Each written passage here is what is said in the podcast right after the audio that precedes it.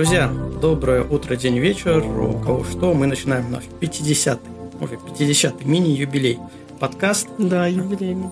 Который будет у нас сегодня посвящен очень классной теме, а именно печать фотографий. И сегодня у нас большая дружная компания в эфире. Это я, Константин Фамин, это Руслан Асанов. Руслан, привет. Привет, Костя, в 50 раз, и всем большой привет. Да, а это Антон Швайн. Антон, тебе тоже привет. Добрый, всем 50-й привет.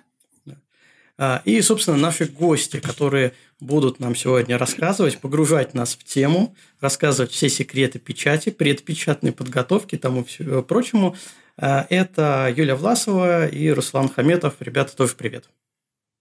Привет, привет. Привет.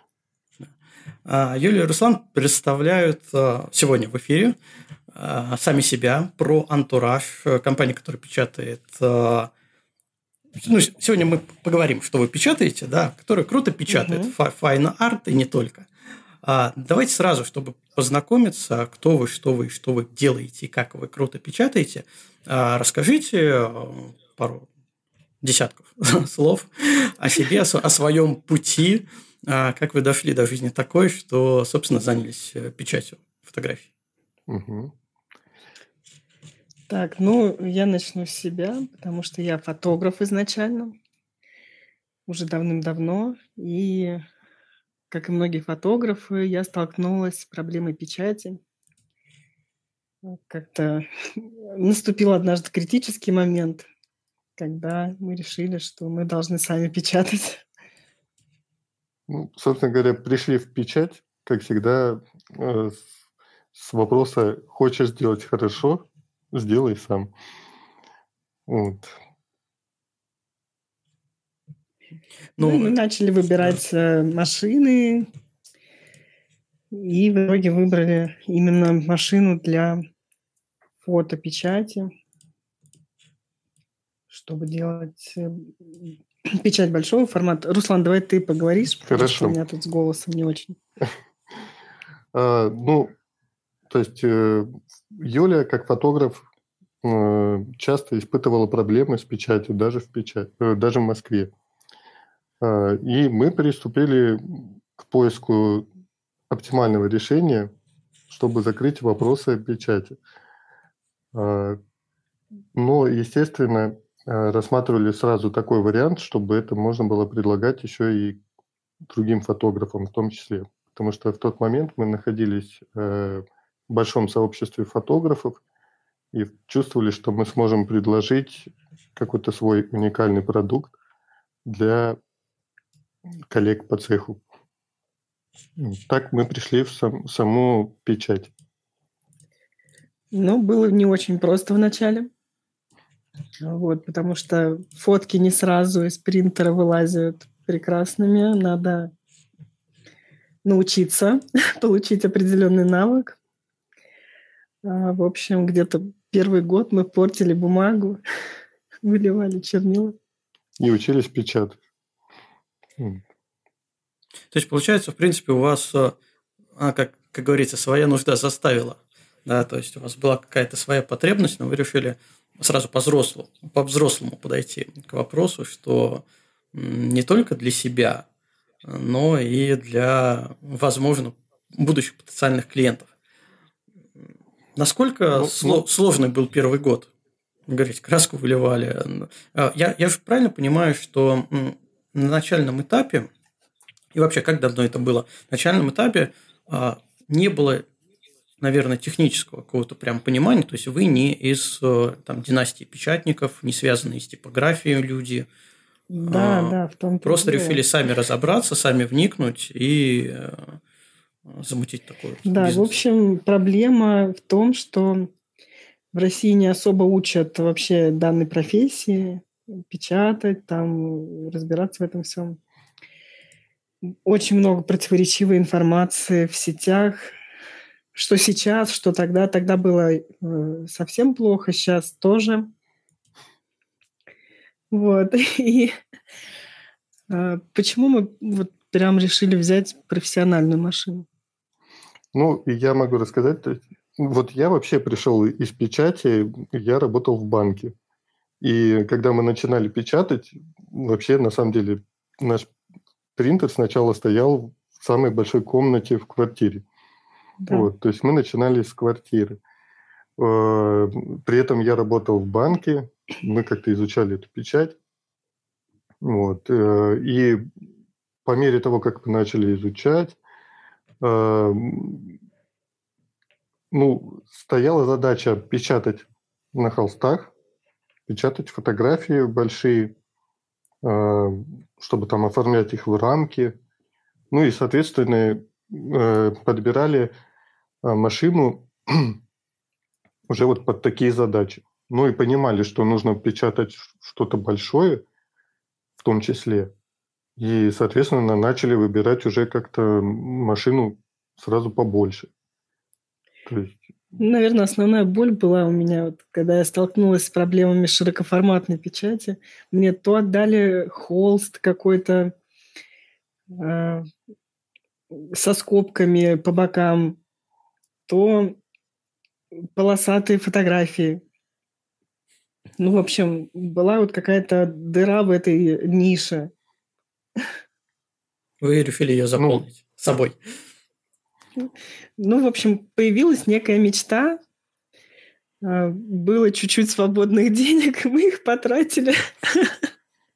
А вот э, э, насколько сейчас, э, ну так, не знаю, в процентном соотношении, например, эта мечта исполнилась? Вот была же какая-то, когда только начинали, нам бы хотя бы а, ну, дойти вот до такого уровня.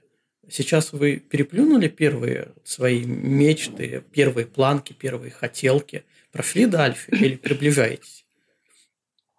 Ну, первые, да. да, мы уже машину поменяли, э, уже как бы и какие-то у нас появились продукты, о которых мы сначала не думали даже. Вот э, мы вообще такие люди, которые любят экспериментировать, и на основании обратной связи от фотографов у нас появлялись продукты, которых вот другие не делали. Ну, или делали в каком-то другом виде, а мы вносили какое-то свое видение в эти продукты. Угу. Вот. То есть первоначальный запал, вы уже его переступили давным-давно и сейчас занимаетесь полностью какими-то там, не знаю, новыми идеями. А, я, я же правильно понимаю, что это как э, бесконечный процесс. То есть нельзя на чем-то остановиться и, а, ну, слово неприятное паразитировать, но все-таки нельзя э, взять какой-то рубеж и на нем постоянно стоять, да, потому что все меняется. Ну, невозможно. Фото... Это и, да. фото... и для фотографов это невозможно. Я вообще такая, у меня и в фотографической моей э, работе тоже я постоянно э, пробую что-то новое, что-то разное, в общем. Ну, Также здесь... здесь мы подбираем всегда, у нас нет прям вот четкая линейка продуктов и все. И больше мы ничего не делаем. Если появляется у клиентов некий фантазийный запрос, э, то, что в наших силах исполнить. Да, мы, мы начинаем думать, генерировать идеи. А было вообще такие случаи, когда клиент приходит э, со своей фантазией, а вы такие, блин, точно, как мы до этого не догадались, и вносите результат вот этой работы с клиентом в свою линейку продуктов. Да, да, было такое. А, а, скажите, а, что, а потом что, клиент что не говорит. Что еще раз? Так это что, что за новый продукт для человека, который не искушен в печати? Э, для меня э, печать фотографии, ну, в принципе, печать, да, это, это один продукт, это печать фотографии. Вы говорите, вот вы постоянно э, увеличиваете ваш ассортимент, добавляете какие-то новые вещи, экспериментируете. А что, например, как можно экспериментировать с фотографией, с печатью именно? То есть печатать не на бумаге, а на целлофане или, или, что? Что это такое? Ну да, я сейчас расскажу. Я хотел сначала вернуться, я вернусь э, к вопросу о продуктах. Я просто хотел ответить э, Константину вот про этапы.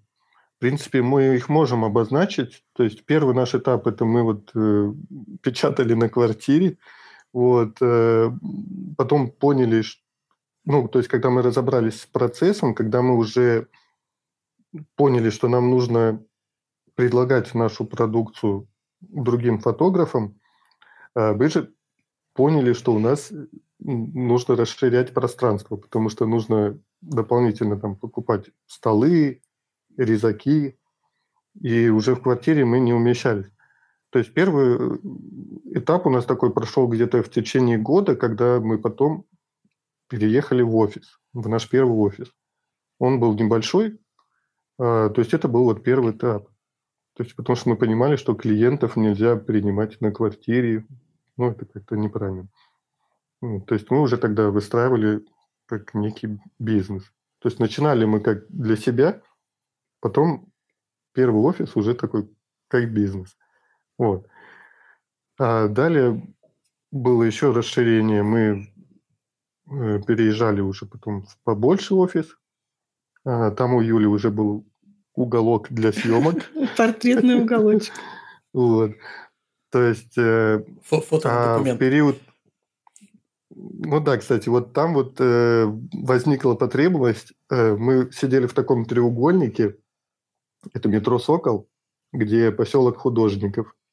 И мы сидели в таком треугольнике, где не было фото на документ. И ну, мы на картах публиковались, э, как фотопечать.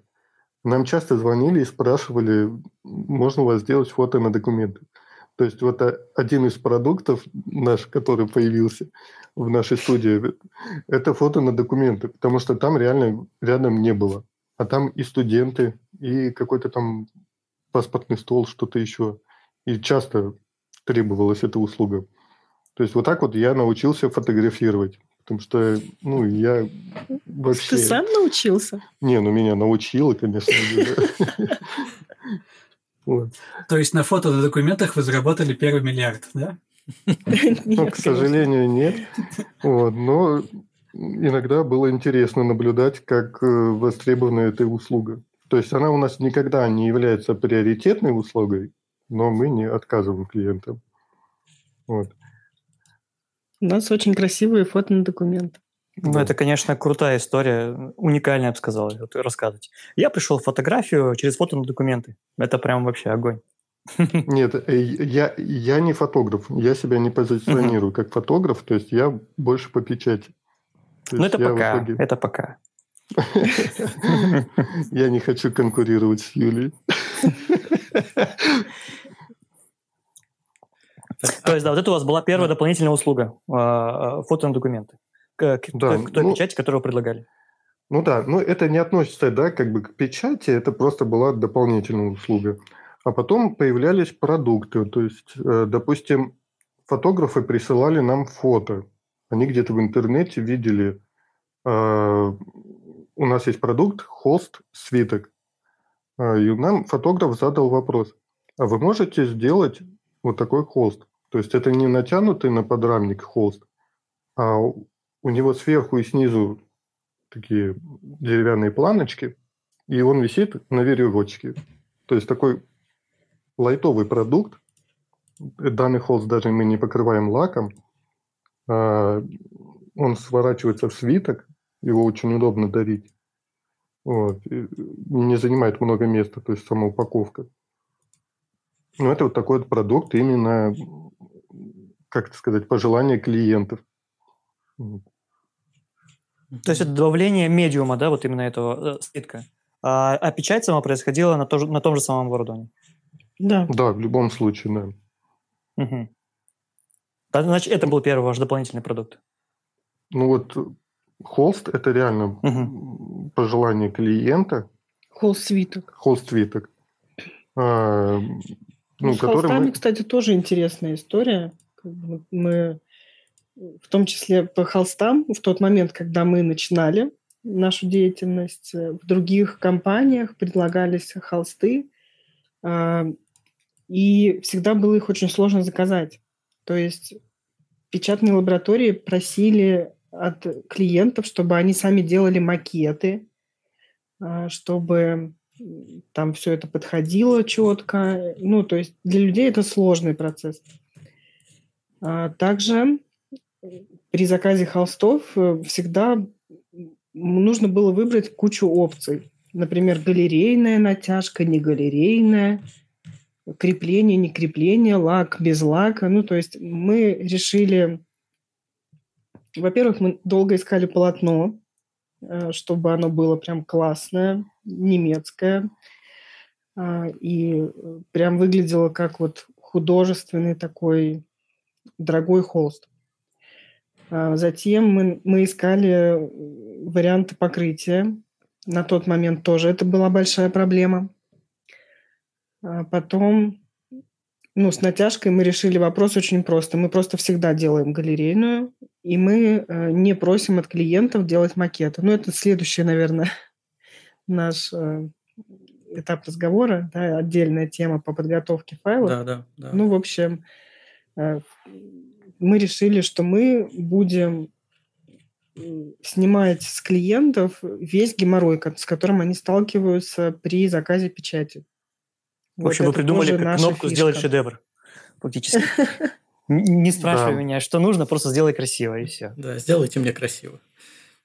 Да, просто присылайте нам файл.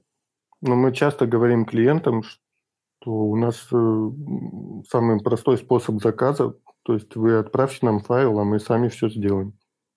То есть сделаем э, нужные поля, э, выставим все размеры, сделаем припечатную подготовку. Но об этом мы позже поговорим. Да. Давайте вот прям пока еще самое начало а, попытаемся сформулировать, зачем вообще люди печатают фотографии. Вот у вас есть О, а, большой опыт именно печати, да, плюс еще фотографический. Вот к вам приходит максимальное количество клиентов, потому что, допустим, для себя я печатаю фотографии, для себя я сформулировал, зачем мне это нужно. Но я один, а у вас э, много клиентов и много разных мнений. Вот какие самые э, такие ходовые потребности, которые люди закрывают именно с помощью печати? И самые редкие вообще, уникальные, зачем людям фотография может понадобиться, распечатанная? Самые частые. Ну, э, в целом, как бы запрос э, интерьерная печать. То есть то, что мы печатаем в квартиры, в дома, в офисы, э, оформляем стены, да, соответственно. Э, запрос от клиента обычного, э, который нас нашел в интернете или там, в социальных сетях, был на фотосессии, или есть эмоциональная фотография, или вдохновляющая фотография в виде пейзажей, а, либо, может, какие-то портреты известных людей, а, или вообще какие-то работы известные, в том числе художественные. То есть просто украсть стену. Э, тем самым поднять свое, наверное, настроение, ну, то есть вдохновление. Это вот, наверное, для обычного клиента. А если мы говорим о клиентах фотографов, то здесь есть фотографы, которые, опять же, печатают для себя. А, ну, либо, как можно здесь сказать, есть фотографы, которые дарят свои работы в кругу друзей. И они не продают свои работы. Но при этом они хотят подарить качественную напечатанную работу. Есть фотографы, которые зарабатывают на собственной, как, на собственном труде. Ну, То продают есть, напечатанные да, работы. работы чтобы клиент сразу их повесил. Ну, то есть продает э, не фотосъемку, а именно э, работу, которую он уже сделал, как художественное произведение. А, есть, опять же, фотографы, которые продают как доп. услугу, услугу печати, включая ее в пакет своих услуг. Или не включая. Или не включая, да, до продажи занимаюсь. То есть вот, в принципе, это такие более-менее стандартные запросы. Ну, ты не сказал, почему вообще, в чем ценность напечатанной фотографии? А, ну, конечно. А, напечатанная фотография, она... Настоящая. Ну, мы говорим настоящая. Ее можно посмотреть с разных углов, а, потрогать, как-то... Это непередаваемое ощущение, потому что от всех абсолютно, кто а, редко печатает или никогда не печатает свои работы, и вдруг они напечатали, а, они смотрят и говорят, да, это другое ощущение. На мониторе фотографии выглядят не так, особенно если это монитор телефона.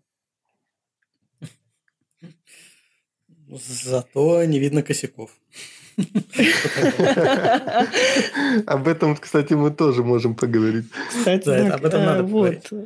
А, да, слушайте, да, да. а вот э, про интерьерную печать вначале говорили, что да, один из способов, ну, точнее, одно из потребления печатной фотографии – это оформление интерьеров.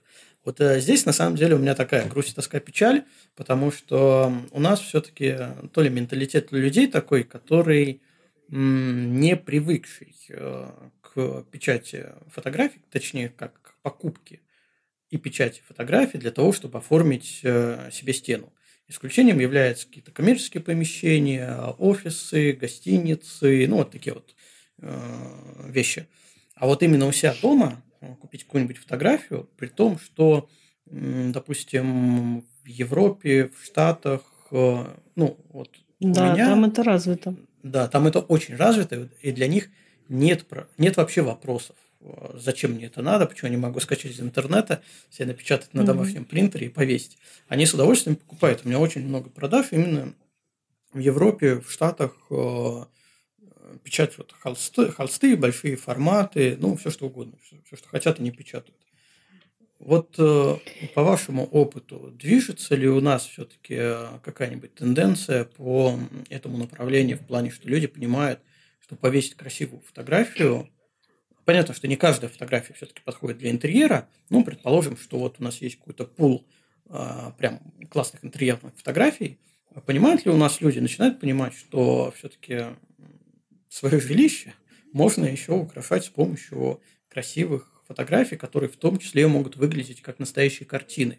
Да, напечатанные холсте, оформленные в багетную рамку массивную, не знаю, там в золоте, на видное место над камином повешенный, тоже такая, такой элемент интерьера. Или все так же беспросветно? Угу. Соглашусь, печаль-печаль, к сожалению. А, ну, хоть какая-нибудь тенденция, движение вперед. Обрадуй. Мне а, кажется, есть. Лучик какой-то. Ну, мне кажется, все равно, э, как бы тенденция это есть. Вот. Все-таки э, какое-то понимание есть, но мне кажется, здесь нужно создавать симбиоз э, направлений. Потому что сейчас у нас развивается активно дизайнерская среда, то есть дизайн интерьеров. И здесь должен быть симбиоз. Фотографы, дизайнеры и в том числе печатники, то есть которые будут э, как коллектив работать над такими проектами. То есть я вот вижу решение этого вопроса именно вот в таком ключе. То есть нужно садиться, договариваться сообщество дизайнеров, сообщество фотографов, печатники, потому что ну, разные печатники могут делать разные там, работы.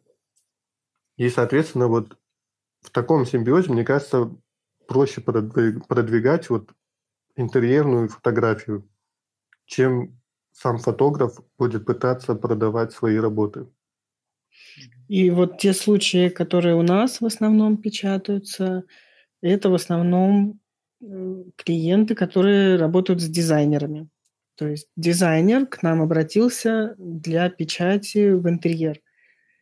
Вот. И, э, конечно, крайне редко именно обычные люди ищут какую-то работу, там, ну, не, не фото, где он сам, а вот работу для украшения интерьера. Такое случается сильно реже. Но случается. Но, то есть, э, хорошо. не зря в русском языке, да, слово печать и слово печаль рифмуются. Пока еще. Одну букву поменять. Созвучно. То есть пока знаете, слово из букв и... печать, да, не составите слово счастье, домой не пойдете. Существует ну, еще одна большая, большая проблема. А вы видели, какой громадный отдел э, дизайна интерьера в, в Леруа и в Икее их там, да. И там да, стоковые фотографии. Нет этого отдела, потому что нет Икеи. А, Леруа да, еще и, и какая стоимость? Да, и люди и часто стоимость? покупают работы, э, когда делают ремонт. Да, действительно есть такая проблема. Покупают вот эти принты э, для украшения. Ну, ну то есть... Масс-маркет. Да, да, да, это масс-маркет. Э, и здесь, на самом деле, мне кажется, тоже, ну, это их право. Эти принты, как правило, очень дешевые. Если рассматривать качество, то там никакого качества нет. Э, но есть люди, которые увидели вот этот отдел, э, посмотрели на качество и пришли уже к нам Э, чтобы напечатать что-то э, более эксклюзивное, с хорошим качеством. Ну, то есть вот э, вдохновившись. То есть вот такое тоже бывает. Ну, это в основном люди со средствами, то есть кто хочет более какой-то эксклюзивный продукт к себе. А мне кажется, надо как-то в массы продвигать такую идею, что хорошая фотография, она как хорошая картина. Есть люди, которые коллекционируют да. картины, есть люди, которые коллекционируют фотографии. Потому что у нас все-таки в подавляющем большинстве мнение о фотографии это от какой-то картинки, которая свободно лежит в интернете, к сожалению. Есть многие думают, что фотография это очень просто. Кнопочку нажала, и она пришла, сама вылезла из фотоаппарата. Ну, в общем, да, есть такое мнение у людей. И здесь э, это большой, это очень большой вопрос, потому что многие, у нас сейчас э, большая традиция делать фотосессии на Новый год, на любые праздники, и много очень дешевых фотосессий. И мне кажется, это тоже порождает вот эту вот мысль, что фотография это что-то дешевое. А, Юля, невозможно сделать э, вот в принципе, прийти к тому, чтобы э, та фотография качественная, которую делаете вы, была не намного дороже, чем та, что ну, условно продается в Икее. То есть сделать, опять же, такое распределение, предлагать дешевую фотографию, ну, не такого крутого качества, какого э, вы, вы хотите делать, которое вы делаете, и которое хотелось бы, чтобы у всех было. Э, и тем самым заманивая людей и показывая им, что можно вот так, а можно сделать и еще круче чтобы как-то завлечь людей, чтобы они понимали, начинали понимать, в всяком случае, что лучше купить не вот это вот э, в Икее, что там, не знаю, наверное, растровая печать какая-нибудь, да, с маленьким количеством этих точек и ужас-ужас. А вот сделать, может, чуть-чуть подороже, но это будет намного лучше, это будет уже эксклюзивно, потому что будет та фотография, которую, может быть, ты сам снял или э, ты хотел бы себе повесить, а не то, что просто предлагается каким-то масс-маркетом. А потом уже, когда человек увидит то, что а еще можно сделать и вот так, и вот так, и вот так, и еще и холст, и свиток, и третье, и десятое, и тем самым повысить э, так называемую культуру печати. Да, на самом деле, когда э, человеку достаточно вот просто прийти и, э, и увидеть, Э, потому что люди, когда к нам приходят, они вживую видят нашу продукцию. У нас достаточно большой выбор. Да, можно сделать продукт подороже, можно сделать и, и подешевле что-то. Ну, у нас очень разумные цены, на самом деле, это не космические какие-то деньги. Да, я, ну, кстати, то есть любой человек может другая. позволить себе напечатать принт. Вернее, наоборот, то есть у вас не так, не намного дороже, чем в Икее. Ну, я думаю, что не намного. Просто надо донести я, людям. Я честно скажу, я не помню, какие цены в этих разделах, потому что я их мимо проходил, потому что давно мы обращали внимание на эту ужасную печать, а потом... Ну, и сейчас уже больше полугода мы вообще их не видим. Во всем нет идеи. А вы представляете, насколько на самом деле вот эта тема, она обширная, и по большому счету надо просто оккультуривать людей, а, привлекать да? больше людей на выставки, проводить больше самих выставок, привлекать больше качественных фотографов на эти выставки. Чтобы э, человек, пришедший в какую-нибудь галерею, увидел ту или иную фотографию и захотел себе такую же домой, либо эту, либо какую-то похожую. Мне кажется, да, проблема здесь очень далеко культура... от... Э, это было бы здорово от, развивать. Сейчас, э, ну, в Москве, да, в других городах, может, попроще, но в Москве сложности с площадками для выставок. Было бы круто делать. Мы сами вот прям с удовольствием бы занимались, помогали бы фотографам э, с печатью работ и с размещением, если бы была бы какая-то доступная площадка для, чтобы повесить работы. Потому что талантливых фотографов очень много, можно действительно развивать вот эту культуру э, и показывать миру, что у нас есть э, вот такие вот фотографы, фотохудожники. А, в общем, очень интересная тема. Мне кажется, вот выставки – это классная идея для фотографов, чтобы продавать свои работы а, и просто продвигаться. Вот добавляйте в свой список продуктов, которые вы предлагаете в выставке.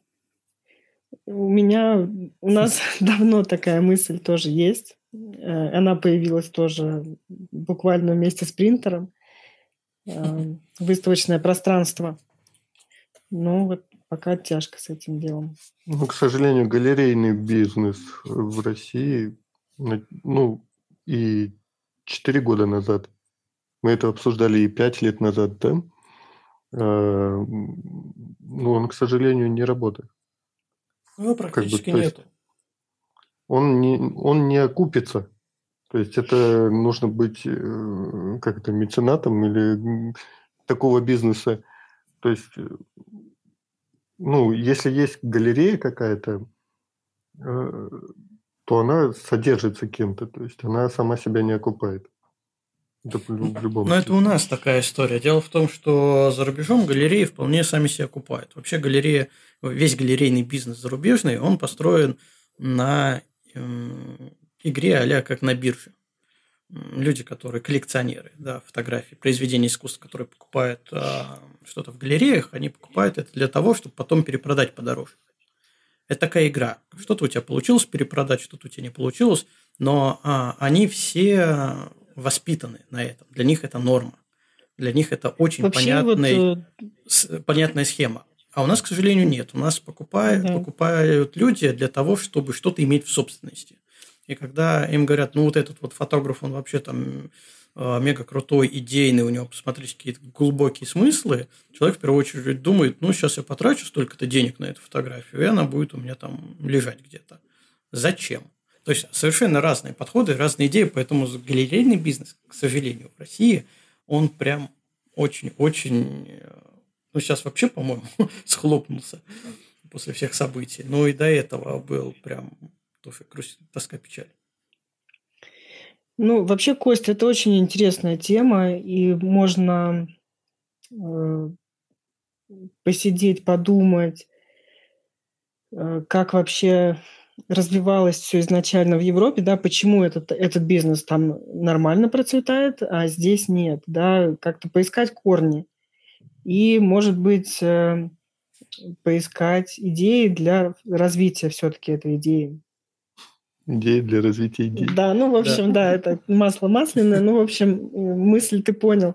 Да. А, вот, как мне кажется, это не дохлый номер.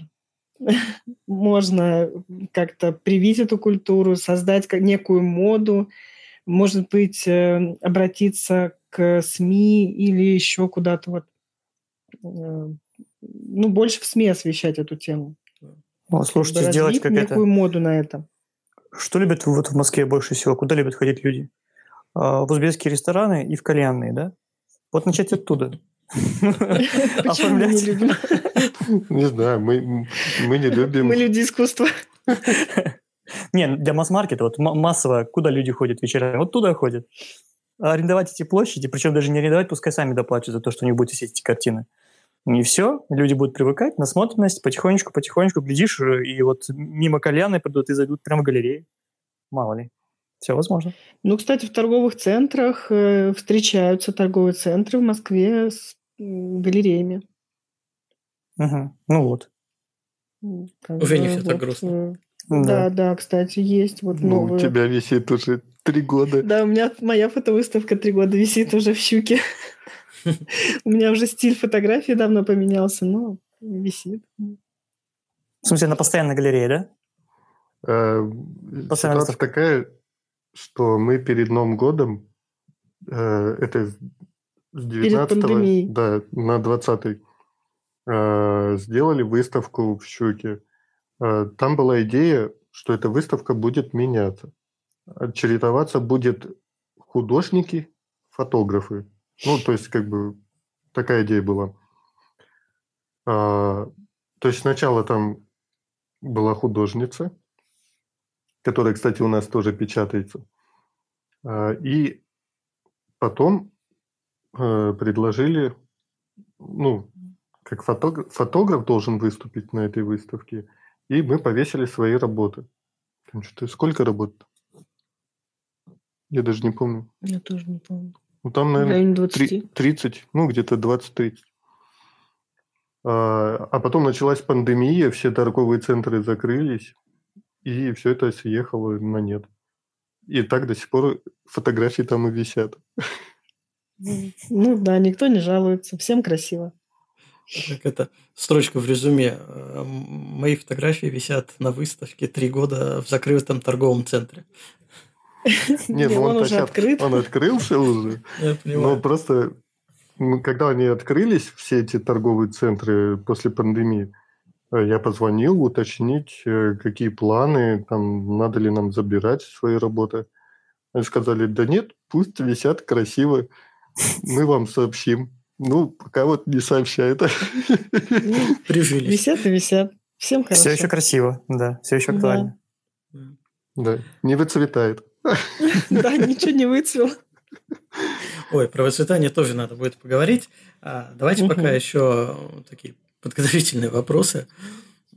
Чем отличается клиент-фотограф ну, от простого клиента? Ну, либо, может, у вас нет клиент, обычных клиентов, которые чью-то фотографию печатают. Кто а, максимально геморройный из этих двух типов?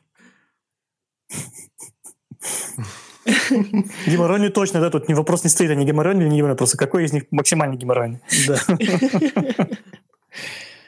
Э, максимально геморройный клиент – это фотограф, у которого дома есть свой принтер. А, я думаю, фотограф, у которого не откалиброванный монитор. Ну, не откалиброванный монитор – это Мы это наоборот. Э, они, когда получают фотки, такие, о, круче, чем у меня на мониторе.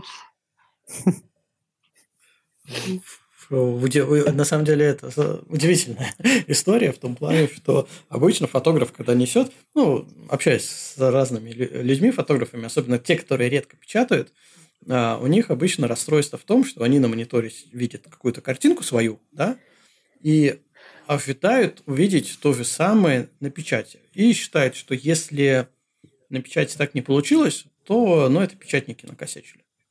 Да, что-то у них там, не знаю, краска просроченная, машина плохая, э, мониторы не откалиброванные, что-то накрутили, навертели.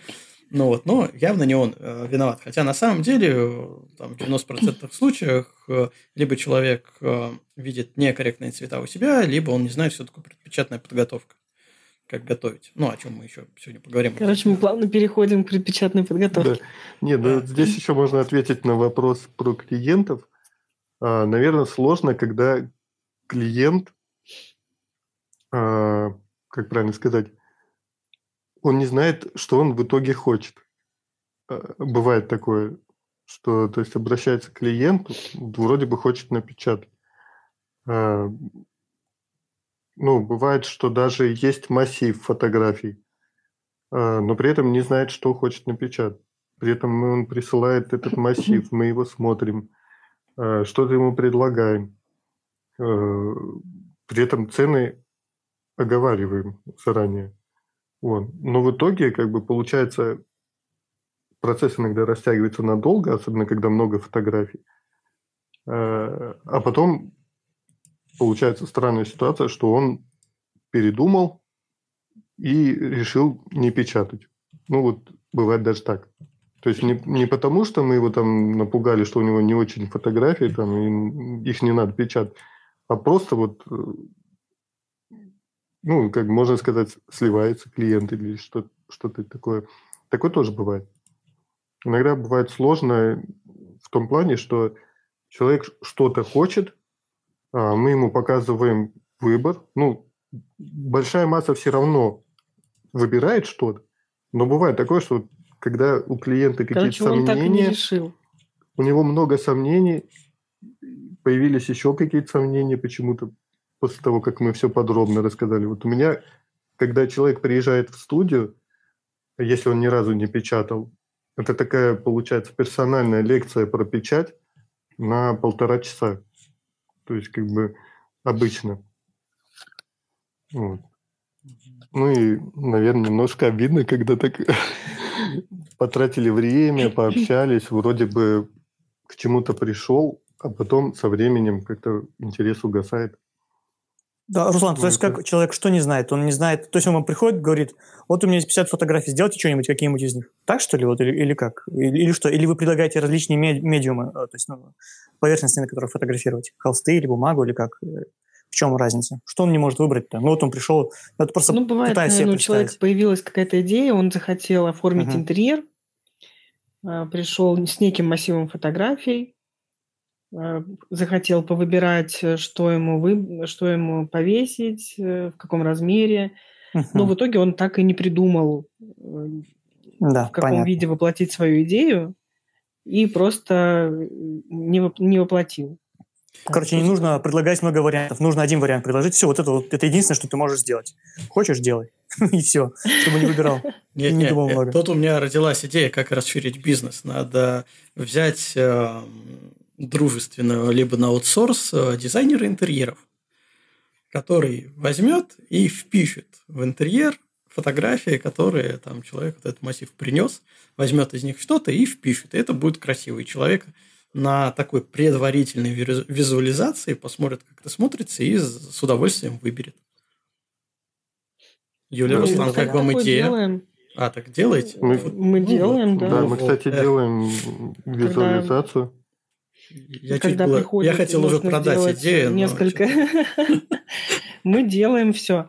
Буквально сегодня клиенту отправлял э, визуализацию, как его фотографии на стене будут висеть. То есть он мне прислал фото над телевизором, он mm-hmm. печатает 6 фотографий. Ну, кстати, этот клиент заказал печать и оплатил уже. Вот. То есть, Блин, какой сервис прям... у вас вообще? Шесть фотографий в плане такой э, раскладки, да, на стене. Э, да, раскладка, угу. размеры подбираем, ну, как, как они будут висеть, потому что людям сложно это самостоятельно придумать. Вот мы это делаем. Мощно. Вообще... Слушай, а почему?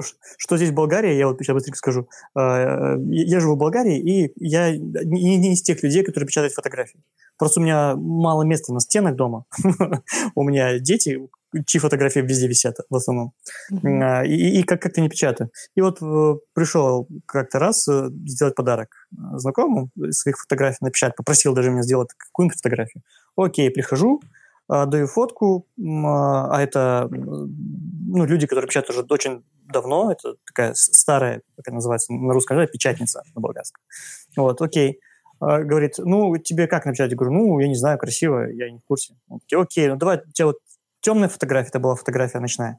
Давай немножко посветлее сделаем. Я говорю, ну, давай сделаем, если надо ну, вот так подойдет, и прям на мониторе мне немножко так поднял яркость. Я говорю, ну, наверное, подойдет. типа, ну, все, печатаю. Я говорю, ну, печатай, и все. Вот, вот и все. Вся предпечатная подготовка, которая была для того, чтобы сделать печать фотографии. все, больше никакого сервиса. И я как бы потом, ну, ничего не предъявлял. Нормально было. Ну, кому-то Такая надо, кому-то надо больше внимания, кому-то нужно меньше внимания. Есть ну, сервис-то круто у вас, да, такой сервис. Э, сами там даже в размере присылают уже фотографии. Ну, это редко, но в основном... Это, это про меня история. Только файл. Я, я предпочитаю сам делать размер в размер, потом общаться с печатниками. А, давайте тогда... Кстати, Кость. Да. Кость, Кость, извини, пока ты не перешел. Mm-hmm. А, я по, чуть-чуть попозже, когда мы про подготовку фотографии поговорим, начнем говорить, я попозже а, такой квест задам про твой вот этот панорамный снимок, угу. и пусть, пожалуйста, Юлия и Руслан ответят на вопрос, а вообще с, съест ли его печатающая машина? А, ну ладно. А тогда давай тогда, ну у нас потихоньку зашло про подготовку. Давайте перейдем, а потом уже к остальным вопросам придем самотеком. Я, кстати, пока говорили вот про довольных, недовольных клиентов, я зашел тут э, на Яндекс посмотреть отзывы про так, компанию про антураж. И знаете что? Думаю, я сейчас отфильтрую самые отрицательные отзывы и в лоб задам вопрос, чем клиент был недоволен. А нету отрицательных отзывов. Это, ага, это... подчищают. Это что за безобразие такое? Нет отрицательного. Ну, реально, я вот поставил сначала самый отрицательный, и тут первый самый отрицательный отзыв, который с пятью звездами. И написано, мне очень понравилось качество продукции. Последний да, заказ – это ЧБ-фотография на крутейшей бумаге, матовая, а, архивная, очень порадовало качество. Кость, э, мы люди такие, мы перфекционисты. И если мы недовольны качеством продукта, мы его не отдадим клиенту. Вот. Поэтому э, мы делаем так, чтобы у нас было 100% положительных отзывов. Угу. Это, это хорошо, что, что именно так, да, что вы перфекционист Нет, но смотрите, тем, смотрите, кто-то это все-таки снизил, потому что общий балл 4,4 из 5. Кто-то Это, наверное, кто-то, кто не смог э, попасть, э, когда фото на документы хотели. Вот. Да. Потому что мы работаем по записи. Да, у нас по записи, а некоторые люди хотят прийти и сразу получить. Вот, да. Наверное, это был какой-то негодяй. Причем в, Ян... в Яндексе я, кстати, сегодня как раз как-то для себя Э, обсуждал этот вопрос, что в Яндексе можно поставить оценку без комментария. Без и, отзыва, да. И ее даже не видно. То есть не понимаешь, кто ее оставил. И нельзя поработать да, с обратной... Да, то есть возражение закрыть, да, там, то есть непонятно. То есть... Э, Морду бы... набить. Нет, ни в коем случае. Мы абсолютно мирные люди. Вот. Но э, если мы посмотрим отзывы в нашей системе лояльности, про которую я потом, наверное, расскажу uh-huh. немножко, вот, э, у нас там 5 звезд, 99%. То есть у нас один отзыв на 4 звезды. То есть маленькая Просто. недоработка, когда мы отправили и клиентам немножко не понравилось э, момент. То есть он 4 звезды поставил. Все остальное 5 звезд. Ну, это Я скриншот могу, скриншот прислать могу. Мы верим, что что. А. Ну, на, на, самом, на самом деле я могу подтвердить эти слова, потому что я тоже фактически клиент Юлии. Это ты четверку поставил? Нет. А, вот он кто. Я, вот он я, я, я, кстати, вообще да. из тех людей, кто оценки не ставит. Не отрицательные, не положительные. Тоже негодяй. Можете да. меня проклинать. И дальше. Мы сделаем отдельный подкаст «Проклинаем Антона Швайна». Проклинаем Антона, да. Давайте про предпечатную подготовку. Я думаю, что это прям максимально горячая тема, особенно для фотографов. У нас все-таки э, да. большинство слушателей – это фотографы. А, я выскажу сразу свое мнение. А, я за то, чтобы фотограф а, в как-то не в Спарке, наверное, в контакте с печатниками э, делал предпечатную подготовку, потому что понятно, ну, может быть, потому что я э, технарь, меня образование техническое, и с техникой, и с IT у меня нет никаких проблем. Поэтому для меня это не так сложно дается просто я понимаю физику процесса и могу там подготовить все что угодно. А, но все равно я предпочитаю, когда я что-то готовлю, я потом иду к печатникам у нас в Питере, да, и с ними еще общаюсь дополнительно. Я им показываю, что у меня получилось, мы там пообщаемся, посмотрим, потому что э, нюансов же очень много, я думаю, сейчас расскажете, и какая бумага, какая машина, и все, все что угодно. Так вот, я за то, чтобы фотограф это делал первоначально. Но в то же время понимаю, что у нас же есть фотографы-гуманитарии, ну, это не, это не обзывательство, что гуманитарии, а просто которым, э, которые не хотят, у них нет времени, не хотят этим заморачиваться, они считают, что э, печатники должны быть, ну, это правильно тоже мнение, да, профессионалами. Я им сдал э, фотографию, а они сделали все, чтобы она была максимально похожей на то, что у меня было на экране. И э, получается, что две, два таких больших направления, да, печатной подготовки, но очень большое количество людей, которые все-таки э, не знают весь, весь процесс и все нюансы. То есть э, мы в каждом, в каждом нюансе можем наступить на грабли, начиная от неправильного цветового пространства и заканчивая неправильным там, профилем, подобранным бумаге. Если какой-нибудь у вас алгоритм, который э, можно выдать э, фотографу, который хочет сам подготовить фотографию, что тебе нужно сделать то-то, то-то, то-то, перевести в такой-то такой формат и в таком-то таком-то виде а, принести. Потому что я, я вспомню сейчас сразу быстренько ситуацию, а, пока вы меня не прервали, у меня словесный поток еще идет. А, было как, как раз у печатников, и человек принес фотографию, попросил распечатать он решил, что нужно максимально максимальное качество, поэтому он принес э, TIFF э, со слоями в несколько гигов. И сказал, ну вот максимальное, э, как вы хотели.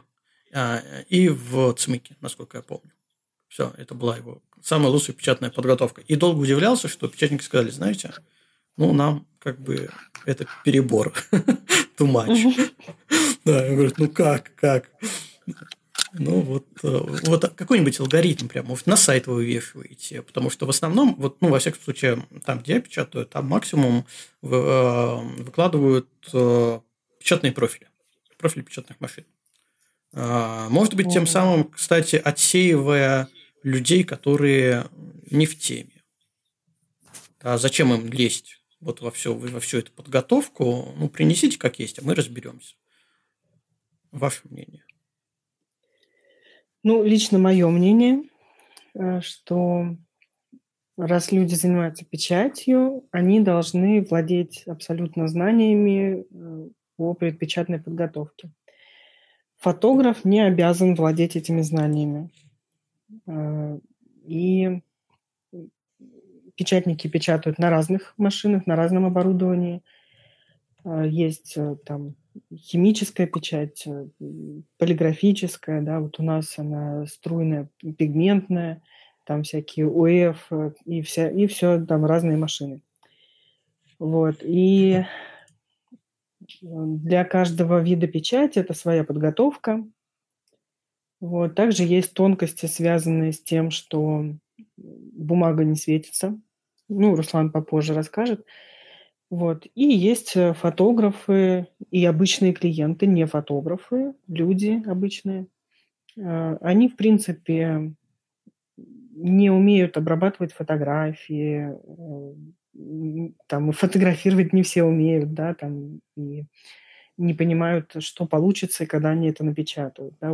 Мониторы не калиброванные. А, кстати, вот э, ты спросил, что вот с этими людьми, у которых некалиброванные мониторы, которые потом винят э, печатников. И я задумалась, а почему у нас нет такого, а, такого вопроса, почему крайне редко у нас э, возникают такие проблемы с неопытными фотографами, хотя их у нас тоже дофига. А потом я вспомнила, что у нас в предпечатную подготовку входит э, фундаментальная цветокоррекция. То есть, если мы видим у нас все э, фотографии проходят э, ручной такой, э, ручную проверку качества. А, и если я вижу, что это не художественный стиль, а фотограф явно накосячил, там, ну, баланс белого, там мы видим зеленые лица, да, это явно что-то не так было. Вот. Ну, мы начинаем выяснять, оказывается, некалиброванный монитор – и мы делаем цветокоррекцию. В случае сильных изменений по цвету мы согласовываем это с заказчиком. Вот. А, поэтому, наверное, у нас и не бывает можно, таких можно вот а, вещей, да. Смотри, заказчик э, видит на своем некалиброванном мониторе розовые лица. ну, нормальные такие, да. розовые, красивые, такие поросячьи щечки, отправляет, вы открываете, а там все зеленое. Такие елки-иголки. Надо цветокорить. Такое а, бывает. Вы, да. вы правите и отсылаете клиенту, говорите, смотрите, у нас тут, ну, как бы не бьется. Мы вот видим, что это должно быть вот так. Отсылаете клиенту, он открывает опять на своем некоррублевом ну, мониторе и видит там редко бывают. фиолетовые э, лица. Чтобы настолько был некалиброванный монитор, это, наверное, сложно такого добиться. А потом есть у людей разные устройства, там телефоны, которые более-менее показывают там картинку, если не близкую к печати, но близкую там к жизни, да, там цвет кожи не будет там сильно уходить. В общем, э, в итоге, когда получают печать, э, некоторые действительно удивляются, что получилось лучше, чем они видели у себя на мониторе. Mm-hmm. Вот. Э, также яркость люди не всегда правильно регулируют на мониторах, да, из-за этого часто недосвеченные фотографии, э, которые мы осветляем. Э, и, в принципе, да, вот этот вопрос, что бумага не светится, и поэтому на мониторе у нас всегда темные участки, они светлее, чем после печати.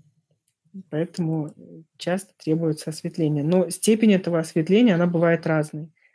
А, кто-то вообще проваливает, а кто-то нормально все делает. Да? Люди, которые, у которых есть опыт печати, они, как правило, там уже с тенями себя ведут аккуратно. А кто никогда не печатал, они часто присылают Э, трешовенькие фотки. Вот, поэтому э, мы максимально разруливаем. А у вас есть такая напечатаем. опция не трогать фотографию, напечатать как есть? Конечно. Ну, любой каприз, да, как бы если человек хочет вот проваленную, пожалуйста, напечатаем. То есть мы обязаны в любом случае предупредить клиента, если мы видим какой-то косяк на фотографии. А, это бывает не только косяк по цвету, это может быть еще косяк, связанный с неаккуратной ретушью. Да, там штампиками наштамповали что-то, не увидели на маленьком мониторе, а хотят, например, печать большого формата, и вот эти косяки, они могут вылезти. А, ну, разные такого вида артефакты, бывает, мы замечаем там или цветные шумы, или что-то такое, в общем, что можно исправить, что портит фотографию. Ну, как правило, клиенты благодарны, когда мы это находим, потому что они просто у себя этого не видели. Ну, мне кажется, что это, это все прикольно, классно, круто, а, но ну, как я по трудозатратам прикидываю, это все надо просмотреть, неприменимого, наверное, в каком-то вообще массовой печати. Типа, не знаю, тысячу фотографий со свадьбы распечатать. А, ну, нет же смысла их все пересматривать печатником. У нас такого не было, чтобы тысячу заказывали. Хорошо, 500. Было, что мы 300 фотографий готовили к печати. И прям все просматривали? Да. Ну, это вообще... Это очень... Как это? Респект и уважение, как говорится. Ну, как это, бы... Это, это уровень. Наш принцип. Да, да, тут я согласен. Это, это, это уже показатель уровня. А, давайте тогда с простого, для тех, кто хочет э, подготовить к печати. RGB или CMYK? RGB, sRGB. sRGB, да, даже прям уточнение. Сра- а. Сразу обозначим sRGB. Да. В общем, ну, давайте принципе, тогда почему? фотографу ничего особого делать не надо. Оставить фотографию в sRGB в привычном виде э, и не кадрировать, там, не уменьшать размеры, оставить вот физическое качество на максимальном уровне. Давайте тогда пару слов. Почему? Потому что, ну вот сейчас зайти в Google, набрать предпечатная подготовка, и скорее всего будет очень много статей, в которых будет написано, что печать производится в ЦМЫК. Если вы хотите прям там точно-точно, то вот давайте как в ЦМИКе все сдавайте. Руслан, угу. ты рассказывай. Да, сейчас я расскажу. А, лекцию на три часа, да? Нет, я как раз таки немножко упрощу и так коротко, да, мы не будем прям глубоко э, копать эту историю, ну, потому что это реально можно надолго зависнуть. Вот. Ну, все просто потому, что большинство э, услуг печати печатается в ЦМИК. Печатается четырьмя цветами, и поэтому лучше готовить файлы. То есть это вся полиграфия, визитки, там, баннеры, наружная реклама. Это все машины, которые печатают в основном, в основном четырьмя цветами. И самое простое объяснение, поэтому все дизайнеры и все статьи, они все написаны про ЦМИК, потому что все работают в sRGB, отправляют в печать, а потом видят не те цвета на полиграфии. А, что же касается нашей печати, именно фотопечать, а, мы печатаем в sRGB. То есть мы отправляем в печать, и уже как бы само программное обеспечение, так, правильно? Программное обеспечение. Машинные мозги. Да, то есть э, программным способом все это пересчитывается и печатается правильными цветами, потому что на каждой тип бумаги мы строим цветовой профиль э, самостоятельно. Вот. И, соответственно, э, у нас машина, которая печатает 12-цветные системы подачи чернил. 12 цветов. Да, то есть мы печатаем 12 цветов. Ну, Понятно. это если коротко. Наверное, достаточно.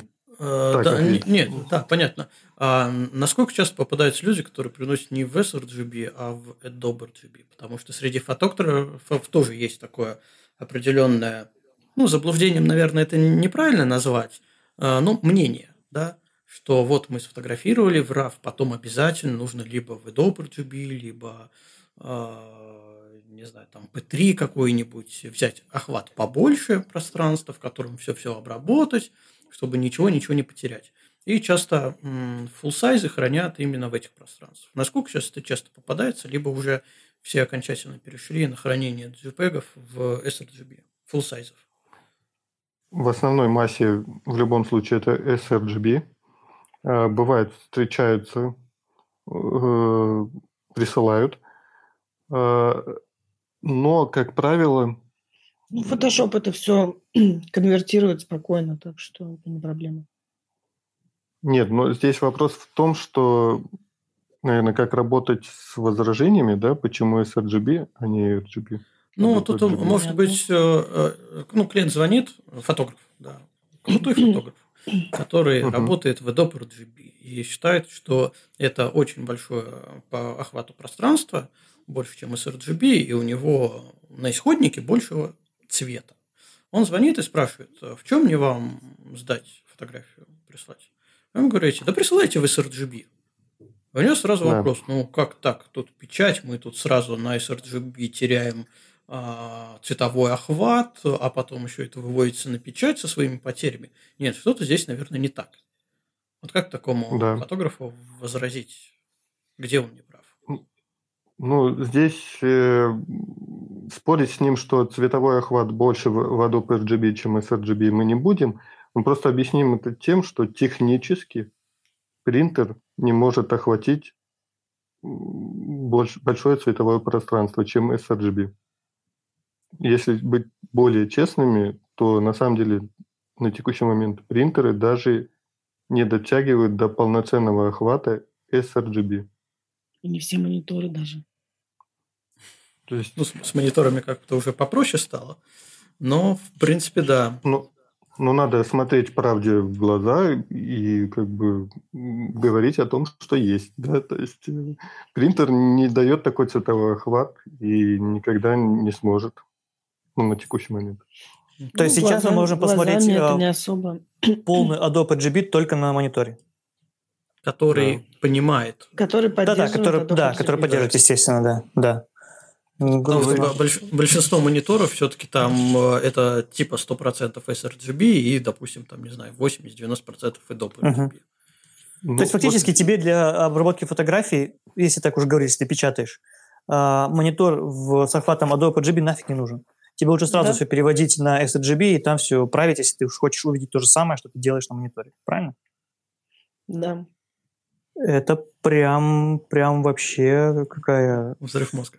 Не, просто дел, де, делая сразу в sRGB, ты э, на этапе редактирования просто ужимаешь диапазон цветов, э, используемых на твоих фотографиях, в этот охват. Да? Не в какой-то там большой, возможно, в каких-то ситуациях для вытягивания чего-то, но на самом деле это такая редкость, это какие-то такие цифры, это как вот пиксели на матрице рассматривать и говорить, что у меня тут на 2 пикселя больше, вот мне кажется, это та же самая история. Ну, на текущий момент. На, во всяком случае, на текущий момент развития э, техники и печати в том числе. Дайте-ка я задам быстрый вопрос деле... сразу в догонку. А, угу. Просто так быстренько. Если поставить два монитора, один с охватом sRGB, другой с охватом Adobe RGB, или там чаще больше DPI, как там, TCPI, не помню уже, как они называются, какие-то еще есть. Еще более широкие охваты. это, не моя сильная сторона. В общем, если поставить два монитора и э, две фотографии, э, которые обработаны в, этом более широком охвате, посмотреть на этих двух мониторах с, с одинаковой яркостью, но с разным охватом. Разницу я увижу или это все от лукавого? Нет, не увидишь. Э, разница будет, э, скорее всего, но она будет не колоссальной. Незначительной. И, скорее всего, ее будет можно заметить, если какая-то будет такая заливка, да, наверное, по цветам. Градиент, какой-нибудь ну, градиент сложного цвета. Да. Там... да, не, на самом деле, смотрите, очень просто, да, мы можем сейчас открыть э, в Гугле э, цветовые охваты, чтобы посмотреть. Э, там есть такие безумные графики. Да-да-да. Посмотреть, что, вот что у нас точками. выпадает. Да, у нас ну, выпадает зеленый цвет посмотреть. выпадает. Зеленый, если, зеленый, все верно. Да, если ты сделаешь заливочку градиентную а, зеленого от зеленого к желтому, да, то на Profoto RGB, на Adobe RGB, на sRGB ты получишь а, в верхней части, в пике, вот, в салатовом, да, разные оттенки. Но с учетом того, что зеленого в принципе не так много на фотографиях, я думаю, у тебя. Что, я думаю, что... Я думаю, что на реальной, на реальной фотографии ты разницы не сильно заметишь. Я могу подтвердить, что зеленого очень мало на фотографиях, потому что зеленый картридж у нас самый долгий и медленно заканчивается. Долгоживущий. Да, на самом деле здесь э, возникает такой глобальный вопрос, а зачем вообще существуют эти мониторы с поддержкой Adobe RGB, зачем вообще это пространство существует, да. если вот. Э, никто его не может посмотреть нигде. Э, это вопрос. Наверное, это просто такой задел на будущее.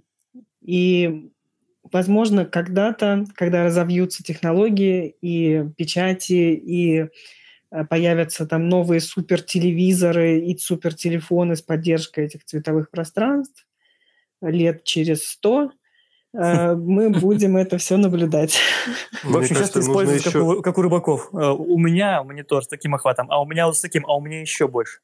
Вот только, наверное, из-за этого. Помериться размером ну, охвата. Да, подороже продать, это маркетинг тоже хороший. Да. Потому что такие мониторы, они стоят по 200 тысяч. То есть важнее всего это цветопередача. Не охват, а именно передача цветов и, а, например, там ну, какие-то всякие нековские мониторы. мониторов, угу. IPS-мониторы да. должны быть, э, и хотя бы поддержка цветового охвата sRGB там, на 98%, да, если то хорошо. Его можно калибровать, можно на нем хорошо видеть фотографии, Э, и потом э, оценивать качество печати, в общем, и не расстраиваться ни по какому поводу. А вот, кстати, э, калибровка монитора ноутбука, это вообще ну, легально? Законно, да? Это вообще Смотря надо делать? ноутбука.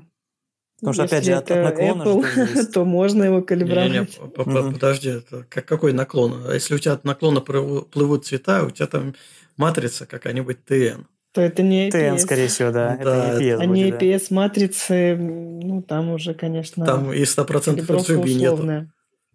Ну, там и RGB нету, и, в принципе, они калибруются с трудом. Ну, практически можно сказать, что нет. Это так можно на глаз как-нибудь там отрегулировать, чтобы было там знаешь, я вот когда-то у меня был э, ноутбук, и у меня, у меня всегда в последнем ноутбуке, который беру, они с IPS-матрицей.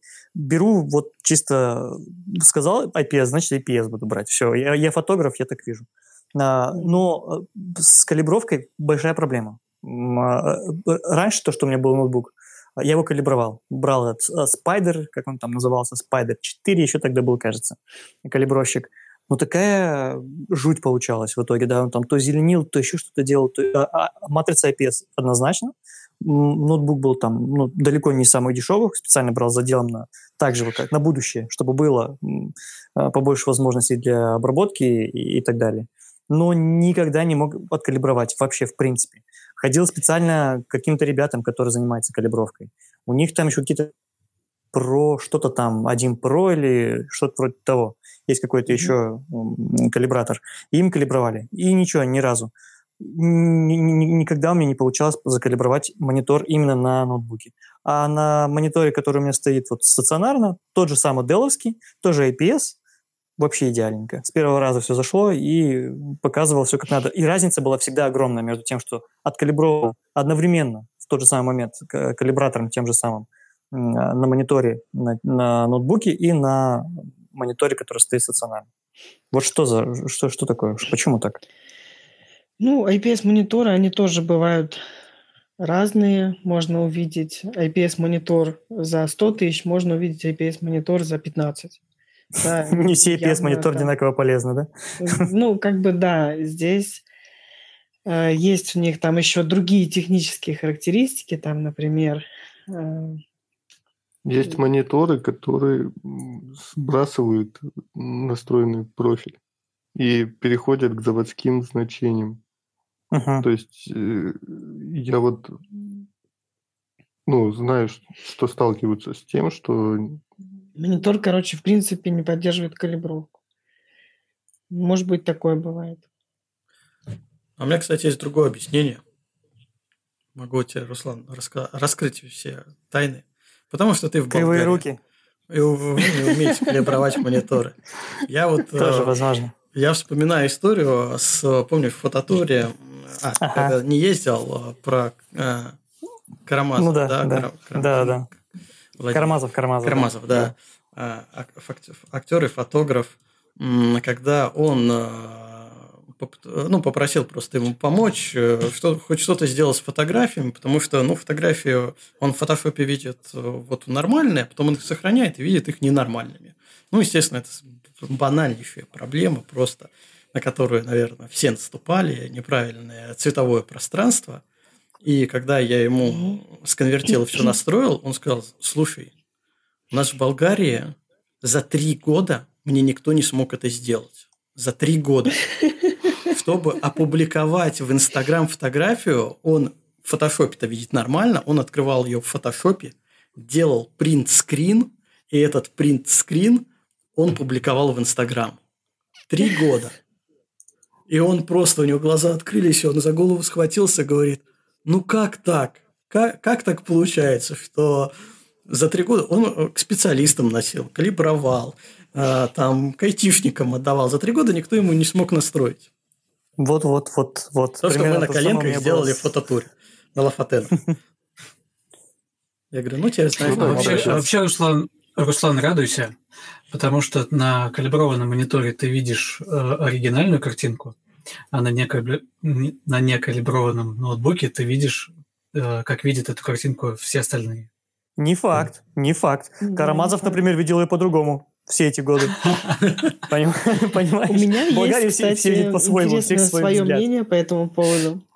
А, когда мы делаем на калиброванном мониторе обработку, а потом клиент э, смотрит на некалиброванном. Это вот ответ на возражение, а зачем калибровать, если клиент все равно фиг знает, где будет смотреть. Но дело в том, что если монитор изначально калиброван, то не на калиброванном мониторе отклонение от нормы не будет значительным.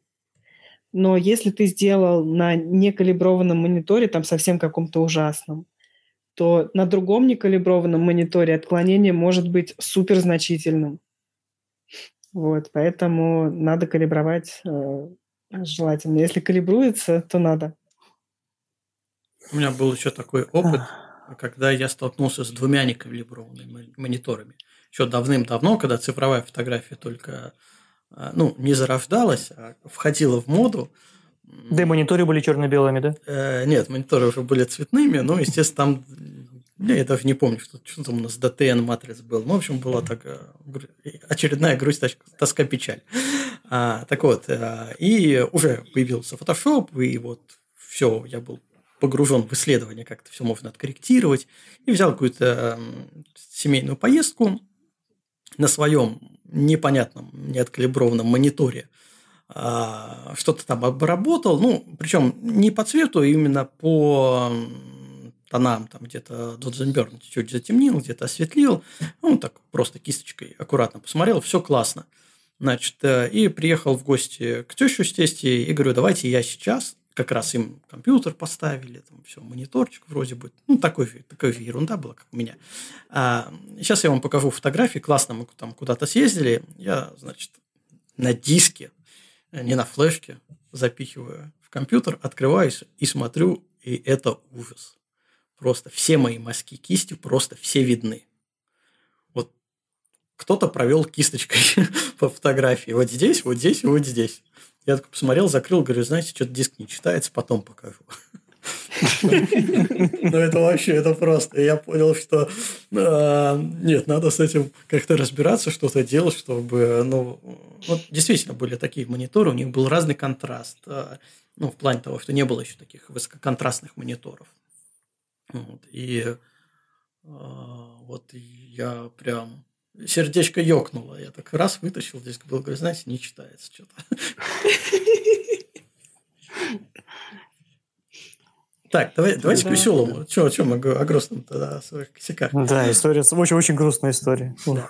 А давайте... Слушай, Кость, Кость, да. а, так давай, давай все-таки проведем этот эксперимент. Ну, давай, давай. Задавай свой вопрос. А, Кость, ты собирал недавно панораму. Э, сколько у тебя там в итоге получился оригинальный TIFF? Э, около 2 гигабайт? Да, 2 гига. 2 гига. А разрешение картинки? 420 мегапикселей. 420 мегапикселей. Вот, Юля, Руслан, а скажите, когда к вам придет такой исходник, ну, оригинальный файл, что вы будете делать? Ну, мы спросим, в каком размере надо печатать, и дальше уже... И что курил автор? Не, нам разные присылают фотографии. Нам недавно прислали массив, э, там, на сколько, 1800 фотографий. Э, и мы должны были из них там выковыривать э, эти исходники, потом их переводить. Ну, в общем, Разные случаи бывают, мы никого не пошлем в любом случае. Э, спросим размер, в котором хотите напечатать, и уже э, под этот размер подготовим. Но здесь, наверное, вопрос в том, что этот TIFF можно перевести уже в JPEG, если он обработан. Ну, не, ну, ну, да, да. в, в, в обработке он почти 20 гигов. Это в слоях ты имеешь в виду? Да, да слоями. Нет, а когда он уже сшит... А, сшит, да, он, он, он в итоге получился, ну, там разрешение чуть поменьше, но за счет э, большего динамического диапазона, больших цветов, он стал 397 ну, мегапикселей, а по весу 3 гига где-то занимает тиф, однослойный. Ну, он откроет. У меня компьютер хороший. Откроет. Ну, то есть для, для вас э, вот такая дотошность и такие максим, как сказать, максимализм, да, технический, это для вас не проблема. То есть машина это все переварит. Ну, а какой размер в итоге ты на печать? Кость, ты, ты, ты, ты бы вот э, какой размер распечатал? Слушай, ну... Ну, с этой панорамы я бы распечатал, наверное, 2 метра по широкой стороне. Она примерно... Ну, вот по-любому... Классических пропорциях, то есть э, 3 к 2, ну, чуть-чуть, чуть-чуть меньше, чем 3 к 2, наверное, 3 к 1,7 э, получилось. Но по широкой стороне 2 метра вот э, с, с такой детализацией оно бы, бы смотрелось интересно. Ну, я вообще не вижу проблем. Я тоже не вижу проблем. То есть это не, они Любой просто за ваши деньги. Знаешь, пожали плечами, как в мультике про Йофик. Этот, псих. Зачем прислал? почему не в JPEG? Не, мы будем радоваться на самом деле, потому что обычно нам присылают фотографии маленькие, а хотят, чтобы мы их 2 метра сделали.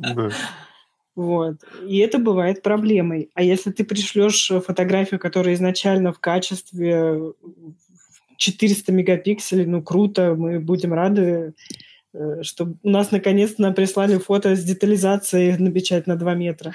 Танцевать на столе будем. Кстати, вот. про, про детализацию. А, давайте тогда про DPI и PPI поговорим. А, что есть что и что применить, ну, а, считается, да, что 300 DPI – это такой стандарт де-факто для качественной печати фотографии.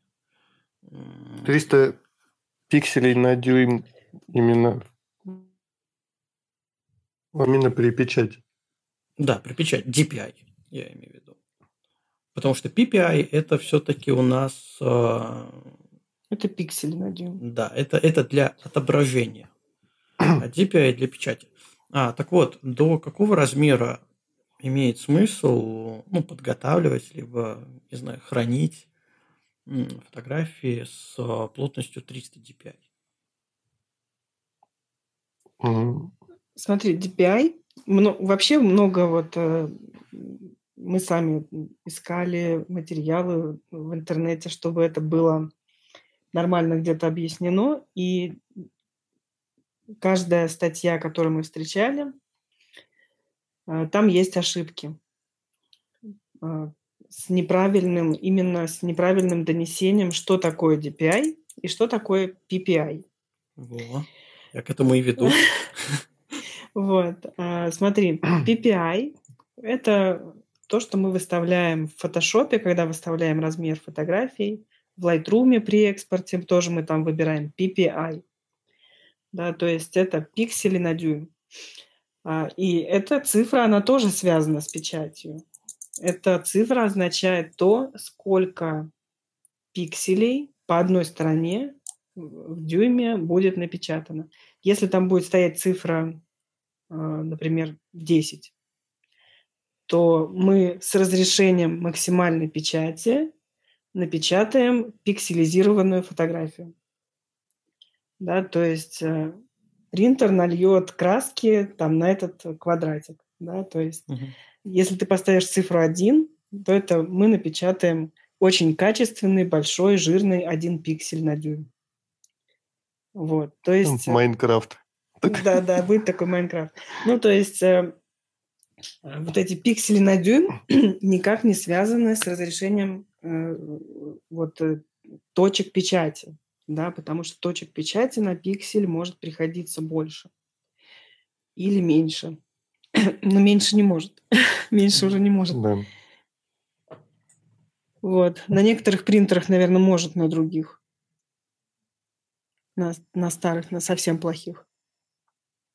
Там, где такой, вот, э, вот эти вот принты в Икее, которые... Ну. Так, а DPI? DPI это уже относится к принтеру, к способности печатной головы. Здесь, Руслан, э, ты расскажи. Ну, dots per inch. То есть это точки, э, напечатанные принтером. Э, и, допустим, в основном мы печатаем, ну, отправляя на печать в высоком разрешении, наивысшем, и это 600 dpi. То есть и само разрешение печати у нашей машины 2400 э, на 1200 точек. на дюйм. Здесь еще нужно понимать, что принтер э, печатает, ну, получается, в несколько проходов, и вот это... Ну, краска смешивается. так, у меня голос что-то уже осип. Да. То есть получается, что уплотнение как бы... получается за счет нескольких проходов. Да. И наносятся точки, они же смешиваются э, разными каплями. То есть, ну, допустим, когда мы... Как это... Это, конечно, проще объяснять визуально вообще, когда принтер печатает. Потому что принтер сначала наносит полосу, она там она такая, такая полупрозрачная сначала. Да, полупрозрачная. Там у нас есть окошко, в котором можно смотреть. Вот. И, и сначала... с каждым проходом, то есть как бы появляется вот эта вот плотность изображения. Добавляется, то есть вот в чем вопрос. смешивается. Да. да, то есть краска смешивается, и как бы вот типа как наслоение такое идет. Поэтому э, в итоге принт, который вылезает готовый из принтера, там абсолютно плотная заливка, глазами невозможно разглядеть там вот эти точки. Э, и многие там даже могут понять, это печать струйная была или э, фотохимическая. Да, кстати, у нас э, реально на одном из форумов для фотографов э, мы имели свой стенд. Э, рядом были ребята, которые фотокниги делают. Кстати, мы фотокниги не делаем. Дойдем вот. до линейки да. продукции. И они долго рассматривали там наши примеры, небольшие, нарезанные на бумагах. И они не могли понять, э, то есть на чем напечатано. Потом он решился подойти и спросить. Спрашивает, э, какая печать у вас? Нет, он прямо так и спросил, это же химическая печать. А, ну да, то есть он такой с уверенностью, а какая машина у вас, ну, химическая печать? Мы им говорим, у нас Canon 12-цветный. Такой в смысле? Ну, струйный, пигментный, принтер. Ну, то есть э, у нас струйная машина, а, но качество печати близко к эталонному. Да. И размер капли у нас один из самых маленьких, 4 пиколитра. То есть... Под микроскопом рассмотреть.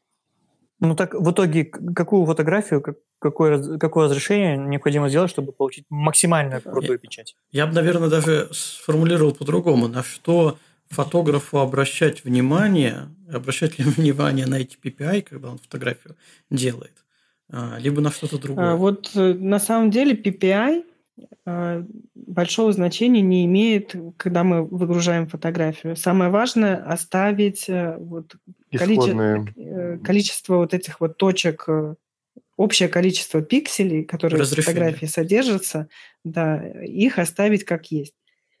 Вот. А вот это значение PPI, а, его можно либо оставить там по умолчанию, которое стоит, либо поставить 300, вот мы ставим стандартно 300, а, но это не относится к разрешению печати. Вот. То есть 300 э, ppi это означает, сколько вот этих вот квадратиков пиксельных поместится в дюйме печати. Ну, у вас в любом случае больше, потому что ваш принтер печатает там 1200 с чем-то на что-то там с чем-то. Да, то получается. есть напечатается по-любому больше капель туда, угу. а, а глазами невозможно рассмотреть, ну, то есть разделить. Вот если ты ставишь 300 ppi, а, то глаза уже не разделят их, э, ну, как бы, ты их не увидишь. Да, там не будет видно никаких квадратиков, да, uh-huh. потому что они уже превратятся в микроточки. А вот если Поэтому как нет, из интернета... Нет смысла ставить выше. 72 или там 90, там 2, там 75-92 пикселей э, точек на, на дюйм. Это уже мало. Ну, да, вот это уже мало, видно? да. То есть это угу. будет уже, могут появиться там квадратики. То есть откуда нет, надо начинать? А, а, нет, минимум. Подожди, подожди. А то, что ты скачал с интернета фотографию, в ней написано 72 ppi, это тоже ничего не значит. Если при этом фотография имеет там 24 тысячи пикселей на, не знаю, там 15 тысяч пикселей, то написано в ней 72 ppi, 396, вообще это же просто инструкция. Ну, как бы при просмотре на компьютере это вообще ничего не значит абсолютно. А когда мы печатаем, мы выставляем размер уже для печати. Да, например, там 10 на 15 сантиметров. И если при этом размере у нас будет стоять низкая PPI, а, мы можем получить на печати квадратики. Ну, ну да, есть... если фотография будет 10 на 10 сантиметров в интернете, и PPI будет 72 э, пикселя на дюйм, да, то все. Ну, можно, чтобы гарантированно увидеть квадратики, можно поставить там 20 ppi и фотография размером 10 на 15. Ну, э, чтобы увидеть пикселизированную фотографию. А. Ну, то есть вот откуда пиксели лезут.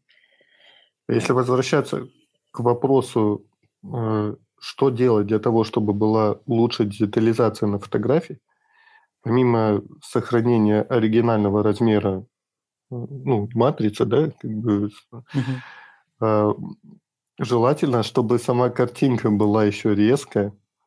А, ну, это вот уже... Ну, там опыту... вопросы объектива. Да. И, допустим, исходный файл с камеры. У нас просто был такой прецедент, когда хотели напечатать два холста 80 на 120. И съемка была, ну, как бы одним фотографом на одну и ту же камеру – обрабатывалась одним же и тем же человеком. Но получается так, что на одной фотографии был смаз, а другая была фотография четкая, резкая. И, соответственно, одну фотографию мы хорошо увеличили, а другая фотография увеличивалась и превращалась в кашу такую, как бы, источник. Ну, то есть, да, частота исходника, она играет роль. Сейчас, кстати, такое отступление от печати, но это важное такое интересное наблюдение, э, как усовершенствовался Photoshop. А если кто-то, э, у кого-то есть опыт работы в фотошопе, там, например, 7-6 лет назад, да, там давно, и как сейчас он работает, это прям очень разные алгоритмы работы. И если раньше мы увеличивали фотографию с маленького размера и получали там пикселизацию сильную, да, там или э, артефакты. А сейчас Photoshop увеличивает фотографии с очень низкими потерями качества. И, и с каждой версией все лучше и лучше. То есть э, даже вот э, с маленьких матриц можно напечатать очень большие фотографии. Юля, вы не пробовали а, софт, который на, с помощью нейросетей увеличивает? Я пробовала все. Ну, вот последние версии Photoshop делают это лучше. Угу. То есть смысла особо там нет. Же тоже, что... ну, там же тоже уже это нейро, нейрофильтры они подключили. Угу. Там, ну, алгоритмы там очень хорошие сейчас. Просто из, сейчас из смысла таких... нет э, вот в этих вот программах э, сторонних для увеличения. Не, ну просто я сравнивал а, в определенный момент, то есть если взять там лидера рынка в этом плане, это Topaz, гигапиксель, mm. то он все еще дает лучший результат, чем Photoshop. Особенно... А с каким фотошопом сравнивал? С предыдущим или вот уже с 23-м? Вот, вот с абсолютно новым. Я постоянно сравниваю что-то с чем-то. Ну, с абсолютно возможно, новым возможно. сравнивал все равно, потому что и топаз там обновляется свои фильтры. Когда ты уходишь за а, четырехкратное увеличение исходника, а, разница видна. Угу. До двух-трех крат, в принципе, ну, мое, во всяком случае, мнение, которое может не совпадать с чем-нибудь другим, а до двух-трех крат можно смело пользоваться просто фотошопом. А да, вот да, абсолютно. уже в 6 крат увеличиваешь, тут, к сожалению, ну, видна разница.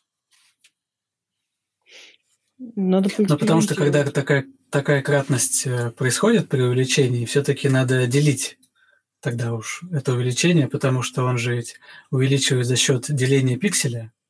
Ну да. Он один пиксель делит на 4, тем, таким образом увеличивает картинку в два раза. Вот, поэтому, чтобы увеличить в 4 раза, надо ее два раза увеличить без потерь. Ну, кстати, ну, без, будет, без, без да, серьезных потерь. Можно будет, кстати, на досуге как раз взять новый Photoshop, взять новый последний гигапиксель. поэтапно. В лоб, в лоб сравнить как раз вот именно с поэтапным. Потому что для гигапикселя нет проблемы. Там Это сразу прикольная тема для экспериментов. Да, задаешь сразу 6 крат, и там нету проблем. Он сразу там думает, нейросетки включает, тебя увеличивает, а потом ты обалдеваешь от размера файла. Думаешь, зачем я так увеличил? Да, вот вопрос да, тоже, что зачем? В топазе...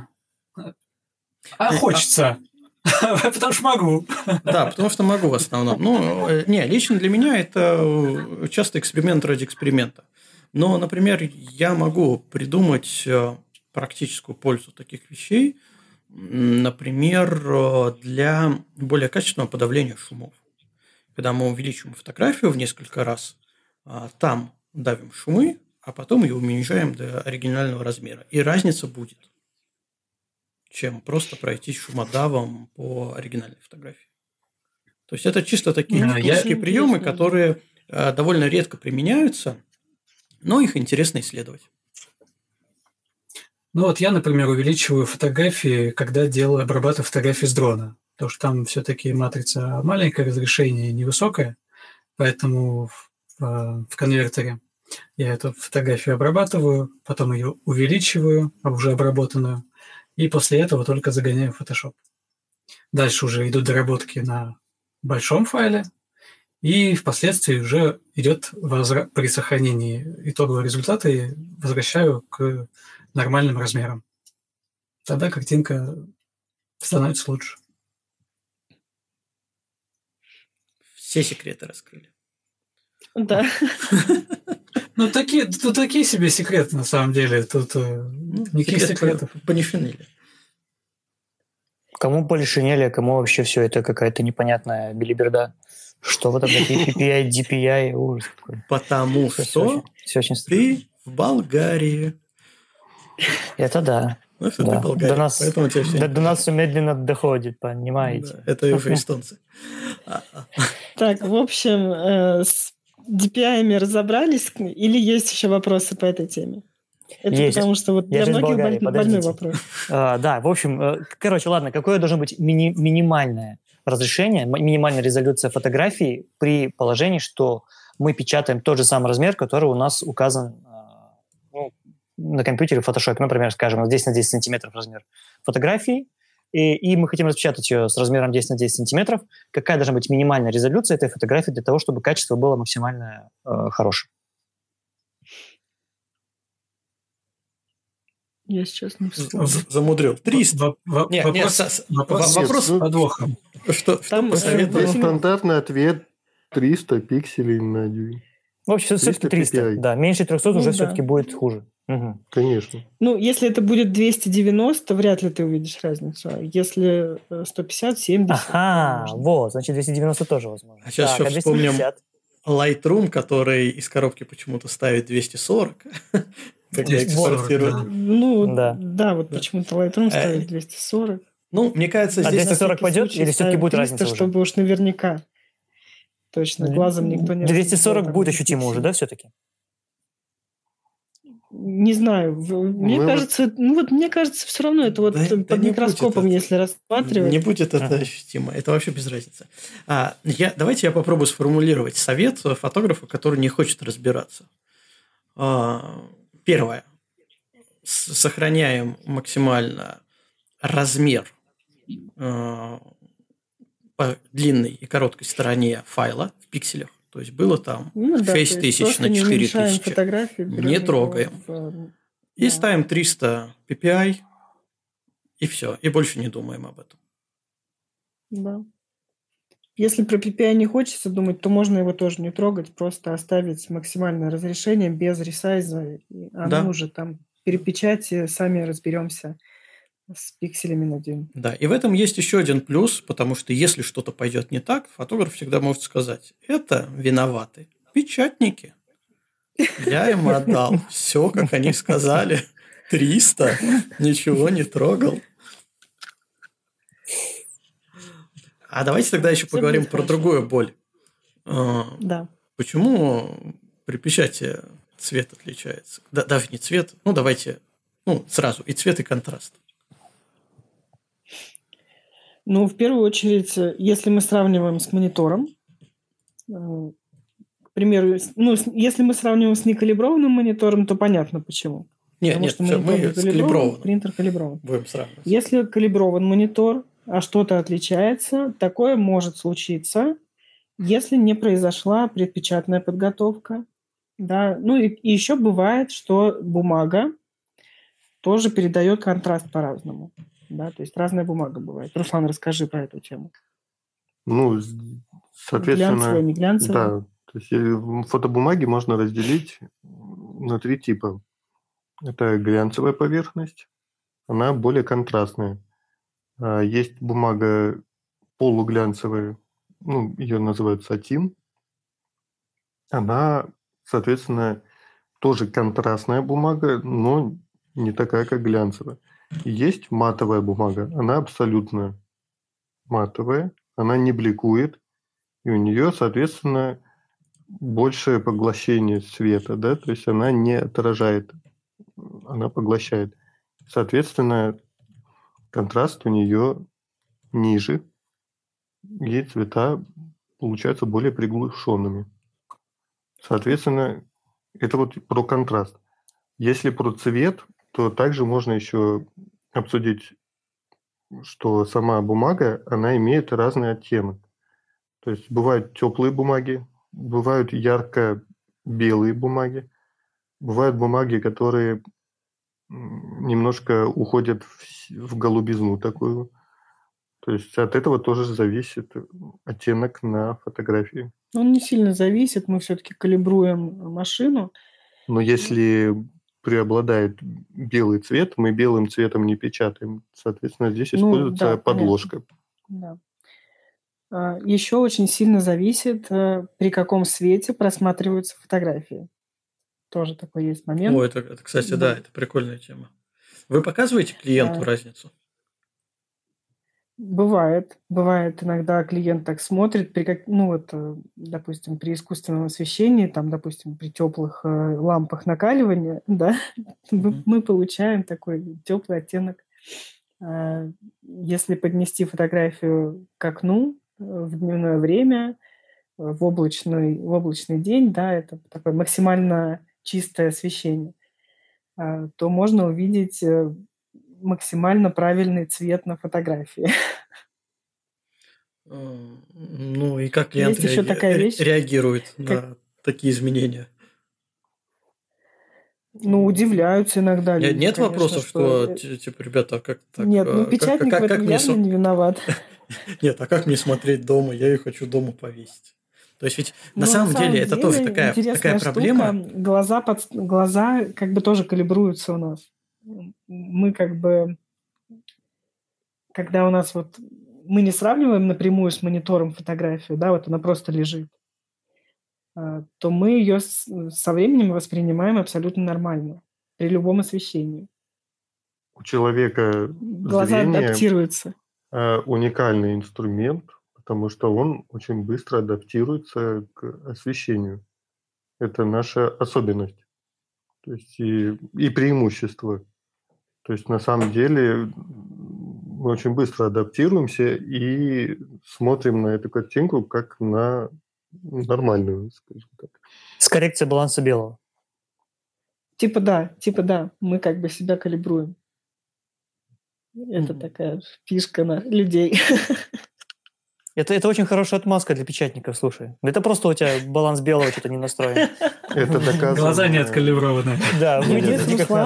Это доказано э, учеными, которые изучают зрение. Я сейчас просто не вспомню.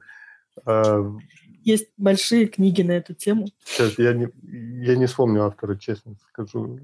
Но это доказанный факт что наше зрение, оно быстро это адаптируется. Ну и есть же понятие «глаз замылился», когда вы сидите за обработкой, а на следующий день у вас э, а, кстати, шок, ты... что у вас какие-то странные цвета на фотографии. Прикольная очень тема, у кого два монитора особенно. Я за собой замечала.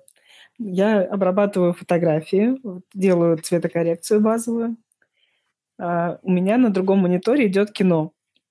И я как-то машинально там или подсознательно беру и подгоняю цвет под картинку с этого кино. И потом на следующий день я могу посмотреть фотографии и, и понять, что надо все переделывать. Это, ну, давай уточним, это не фотографии для печати, а фотографии свои. Да, свои фотографии, которые я вот съемку сделала, обрабатываю, сижу. Ну, было прикольно, клиентский, да. Ну, знаете, здесь такой цвет, потому что я смотрел, не знаю. Не-не-не-не-не. Нет. Не, предлагать услугу. А обработка фотографий под аватар третий, например. Не знаю, что или под матрицу. Да. Бывает, э, есть фильмы с какой-нибудь э, интересной тонировкой. Там, например, сериал «Рассказ служанки», там все тонировано в такой голубой цвет. А, и если вот просматривая этот фильм обрабатывать фотографии, то можно конкретно накосячить. Ну, либо сказать, что это, это мой стиль, такая стилистика была. Можно, да, тоже. Я художник, я так видел. Не, иногда, иногда получается ок, а иногда бывает вот, что вот так просто смотришь, когда кино, ты же не зацикливаешься на том, что там такая тонировка какая-то. А воспринимаешь нормально эту картинку. И какая-то вот машинально происходит штука, что начинаешь подгонять фотографии, думаешь, что там нормально, значит, ты тут нормально. Вот. Ну, а кстати, даже оказывается... не обязательно смотреть кино. Можно просто поднять глаза, посмотреть на, на что-нибудь другое, не знаю, на диван, который другого цвета. Потом переводишь обратно глаза на монитор и видишь уже совсем другую картинку. Это реально, да. Да, уже да, кстати, вот пространство, в котором обрабатываешь, угу. оно само также влияет на восприятие картинки. Поэтому Э, калибровки мониторов, э, когда делается правильная калибровка, туда же даются ряд советов, как оборудовать свое рабочее место, чтобы вот так вот не прыгало сознание. Ну, даже не то, что ряд советов, а это международный стандарт, да. стандарт ISO. А, должны быть серые стены, blackout шторы и постоянный не, с неизменяемой температурой источник света который светит э, сверху и не в монитор. Как-то очень грустно звучит все это. Мало того, если совсем все правильно делать, то да. Еще этих стандартов целых два, которые описывают рабочее место. Да. Под холодные теплые тренировочки, да? Нет. Просто их два. И никаких фильмов. Никаких фильмов. Слушайте, а как выбирать бумагу-то тогда, если у нас каждая бумага дает э, назвать свой эффект да, по контрасту, по цвету? Ну, проще всего понять, э, нравится тебе, что фотография бликует или не нравится. Хотя, если ты ее повесишь определенным образом, она не будет бликовать. Но все-таки, наверное, под какие-то задачи э, имеет смысл применять свои бумаги, ну, определенный тип бумаги печатникам идти, смотреть результат, делать какую-нибудь э, тестовую печать своей фотографии, как обычно поступают? Ну, здесь обычно как э, чаще всего, кто сомневается, то люди приезжают к нам в студию. Мы показываем примеры бумаг, э, на чем мы печатаем. И уже исходя из предпочтений клиента, он сам выбирает то, что ему больше подходит. То есть э, также есть бумаги с текстурой, есть абсолютно гладкие бумаги. Есть бумага металлик. Ну, был, была бумага металлик, сейчас, конечно, проблемы, а, к сожалению. Вот, то есть э, здесь нужно смотреть уже, что конкретно устраивает вас. А вы, а вы делаете э, выкопировку, допустим, там, ну, тестовую печать центральной части фотографии? На определенной Мы ну, можем сделать, да. Если, если есть запрос на цветопробу, мы, то мы не отказываем, мы делаем.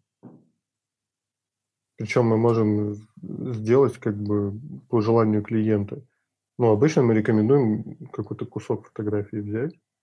То есть не уменьшать фотографию на небольшой размер, потому что ну, цветопробу в реальный размер никто не делает.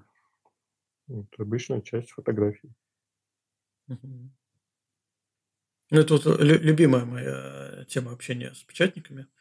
Это просматривать цветопробы, которые приедем, наделаем и сидим, рассматриваем, на чем все-таки печатать. Потому что, ну, иногда я меняю свое мнение по поводу бумаги. Мне, когда еду печатать, я думаю, что буду печатать на одной бумаге, но когда напечатаем на нескольких, я свое мнение меняю, и это в основном зависит именно от ну, контента, от фотографии. Потому да, что... на самом деле. Да, там, если нужен повышенный контраст, усилить контраст еще, да, он есть контраст на фотографии, надо еще усилить. Но тут в сторону глянцевых бумаг надо смотреть, потому что максимальный угу. контраст э, на них. Если наоборот нужно тени под э, приподнять точку черного, ну, в сторону матовых. А на, на шелке, кстати, на шелковые бумаги печатаете? Была когда-то. Ну, сейчас, к сожалению, нет. Сейчас нету в ассортименте шелковой бумаги. Ну, для меня это самая загадочная поставщик. бумага, если честно. Я на ней так ни, никогда ничего не распечатал. не нашел ей применения. А что на ней ну, печатают? Шелковая бумага, шелковая бумага, это которая с тиснением, правильно? Мы же сейчас да, правильно да. друг друга понимаем? Да, не на шелк, не на ткани, а именно вот э, не, не, да. Э, просто есть э, еще такое искажение, которое, как это сказать, на рынке существует понятий, потому что вот для струйной печати матовая бумага – это которая бумага совсем матовая. То есть которая, вот как мы берем обычную бумагу для принтера, она совсем матовая. Сатин бумага – это как раз таки вот с мелким зерном, полуглянцевая бумага. А просто дело в том, что часто бывает, что в лабораториях а, матовой бумагой называют бумагу, которая у нас в градации сатин. То есть часто такое бывает. А, ну, в некоторых, я не берусь за всех говорить, но бывает такое. У нас просто даже были случаи, ну, можно такое описать, что девушка заказала матовую бумагу, ожидала увидеть как раз-таки сатин, потому что она где-то рядом с домом печатала в лаборатории, ну, вот мини-лабе, и ей там напечатали на сатине. А она заказала у нас матовую, э, и нам потом написала, вы знаете, вот по цвету все идеально, но бумага, я расстроилась. Вот. Она говорит, я ожидала, что она будет немножко блестеть. Хотя, ну, матовая бумага, по идее, блестеть не должна. Ну, просто в обычно в лабораториях есть бумага глянцевая, либо вот это вот та, которую называют матовая, но на самом деле она не матовая. Это любая другая не глянцевая, да? Да, да.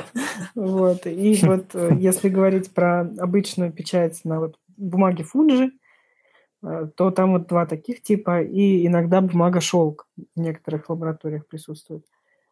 А у нас просто из-за возможности струйной печати здесь гораздо больше ассортимент, ассортимент носителей. Вот, и больше градаций у них. Вот, то есть матовая бумага считается та, которая вообще абсолютно матовая, вообще не бликует, ничего не отражает. А та, которая вот в народе матовая, она у нас сатиновая. А выглядеть может так, точно так же. Тогда возникает вопрос, вот. почему нет единого названия? Стандартизированного. Ну, здесь мы, конечно, ответить не можем. Да, это не мы придумали. Не, ну, если мы берем художественную печать, в каком сегменте работаем именно мы, э, то во всем мире однозначно есть градация. Матовые бумаги, семиглосс и глосс. Ну, если на английском языке. То есть, соответственно, матовая, полуглянцевая и глянцевая бумага. А, вот. а, давайте тогда, что вы печатаете, каких размеров? Мы же обещали рассказать про да, номенклатуру. Ассортимент. Да, ассортимент. Да, мы так... Э, с чего начать? А можно я добавлю немножко к предыдущему вопросу выбора бумаги? Угу. Это действительно такая интересная штука. Вот когда ты печатаешь свою работу для выставки или у себя повесить. И вот, подбер, вот этот вот подбор бумаги – это действительно такой важный момент, потому что в зависимости от стиля фотографии, от того, что там изображено, э, на разной бумаге она действительно может по-разному играть и производить разное впечатление. Вот. И поэтому обычно фотографы, вот как ты, э, приезжают и выбирают бумагу уже под свою работу, то вот как они видят. То есть выбор бумаги – это тоже часть вот этого художественного произведения. Э, то, как в итоге будет она выглядеть в конце в напечатанном виде. Да, при этом, кстати, с точки зрения фотографа, это дополнительная продаваемая услуга, которая так и называется – предпечатная подготовка.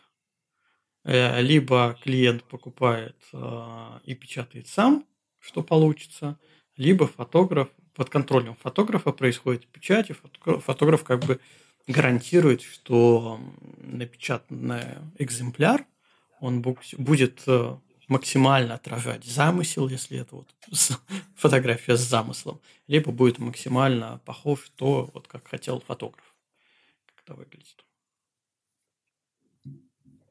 Ну, я сейчас говорила про э, выбор самого фотографа. Вот когда фотограф сам печатает свои работы. То есть он выбирает бумагу и... Как э, художественная задумка, ты Да, да, воплощает полностью свою художественную задумку, в том числе и в выборе бумаги. Вот. Я вот про это говорила. Так, ну давайте про ассортимент. Рассказывайте. Давай. Мне уже не, не терпится. Ну, угу. А, значит, Начните с самого малого, наверное. Или от дешевого к дорогому. Угу, хорошо. Ну, на самом деле, начнем, наверное, с классической фотопечати. Обычный вариант, когда мы печатаем просто на бумаге. У нас часто заказывают клиенты для оформления либо в рамочке, либо просто у себя хранили где-то фотографии – то есть э, минимальный размер, который мы берем в печать, это обычно 15 на 22,5 э, сантиметра отпечаток. Но, естественно, как есть понятие минимальный тираж. То есть мы берем, допустим, площадь, э, ну, по ширине рулона, то есть там обычно 40 на 60. Вот, и далее уже, соответственно, размеры увеличиваются там кратно. 21 на 30.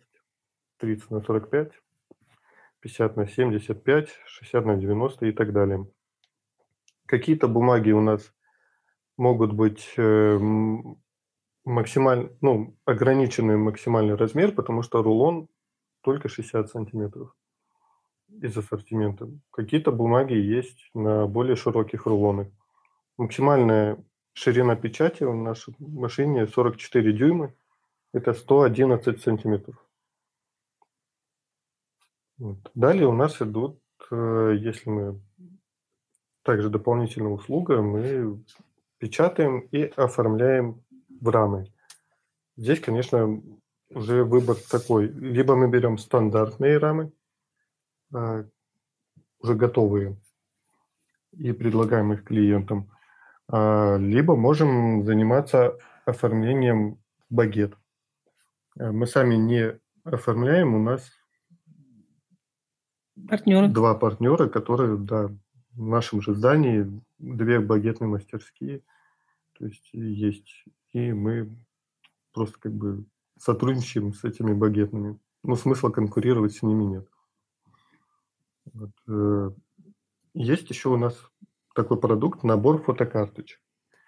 Э, фотокарточки размером 15 на 20 сантиметров, которые можно оформить в коробочку, Сейчас мы дополнили, у нас есть такие мягкие коробочки самосборные, они разных цветов бывают. Есть э, твердые короба, крышка, дно. Но это такой продукт, а, как альтернатива фотокнигам. А, их можно подарить, каждую карточку отдельно членам семьи. Ну или если, опять же, фотокнигу все-таки нужно готовить к печати, создавать шаблон. А набор фотокарточек, опять же, наш принцип – просто отправьте нам 10, 15, 20 фотографий, и мы их оформим в коробочку. Такой вот э, достаточно популярный наш продукт. Хит, я бы сказал. Но эти фотографии еще на подложке. То есть они жесткие. Да. Данные фотокарточки, почему они именно называются как фотокарточки, они на миллиметровом пластике. И, соответственно, они не гнутся, не мнутся. Их можно даже вот ставить на подставочку, ну или можно клеить даже на стену. И не бояться воды. Кстати. Да, можно да. опустить в аквариум с рыбками, и будет тоже хорошо. Далее у нас идет э, продукт фотопанель. А, здесь, э, то есть, как правильно сказать, это печать с накаткой на жесткую основу. Стандартно за основу мы используем ПВХ-пластик а, вспененный. А, в отличие мы не а, любим пенокартон. Да, то есть мы вот, допустим, отказываемся от пенокартона.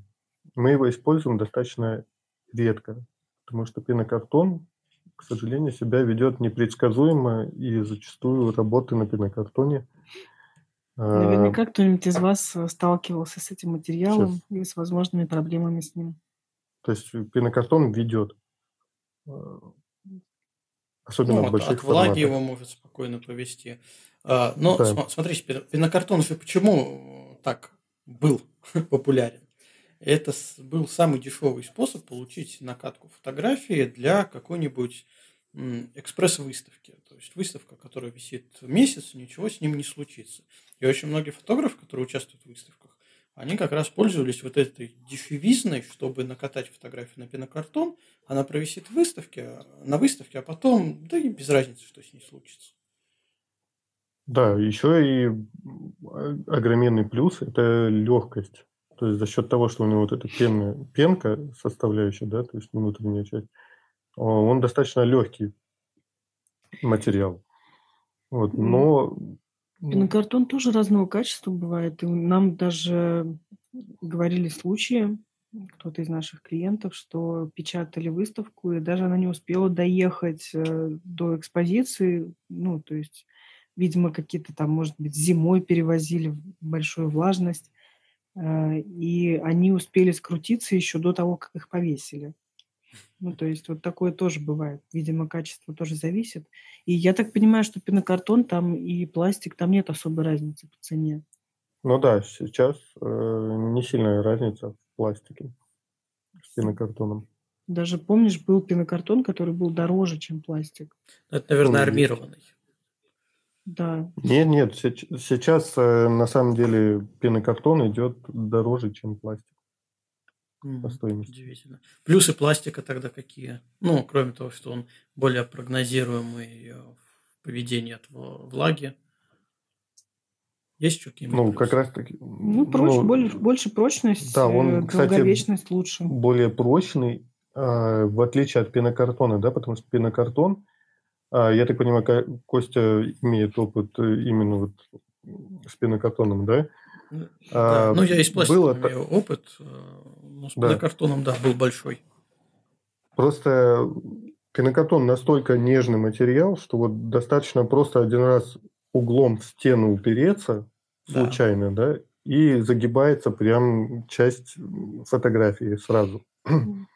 А, пластик себя ведет более прочно. То есть если даже, допустим, пластик упал, а, как правило, там ну, помнется, помнется только уголок. Но как бы вот прям 5 миллиметров там, да, допустим, ну, если не с высокой... Ну, у нас падали да. как бы, там минимальные а повреждения. А пенокартон, он прям может там на сантиметров 10 от края загнуться.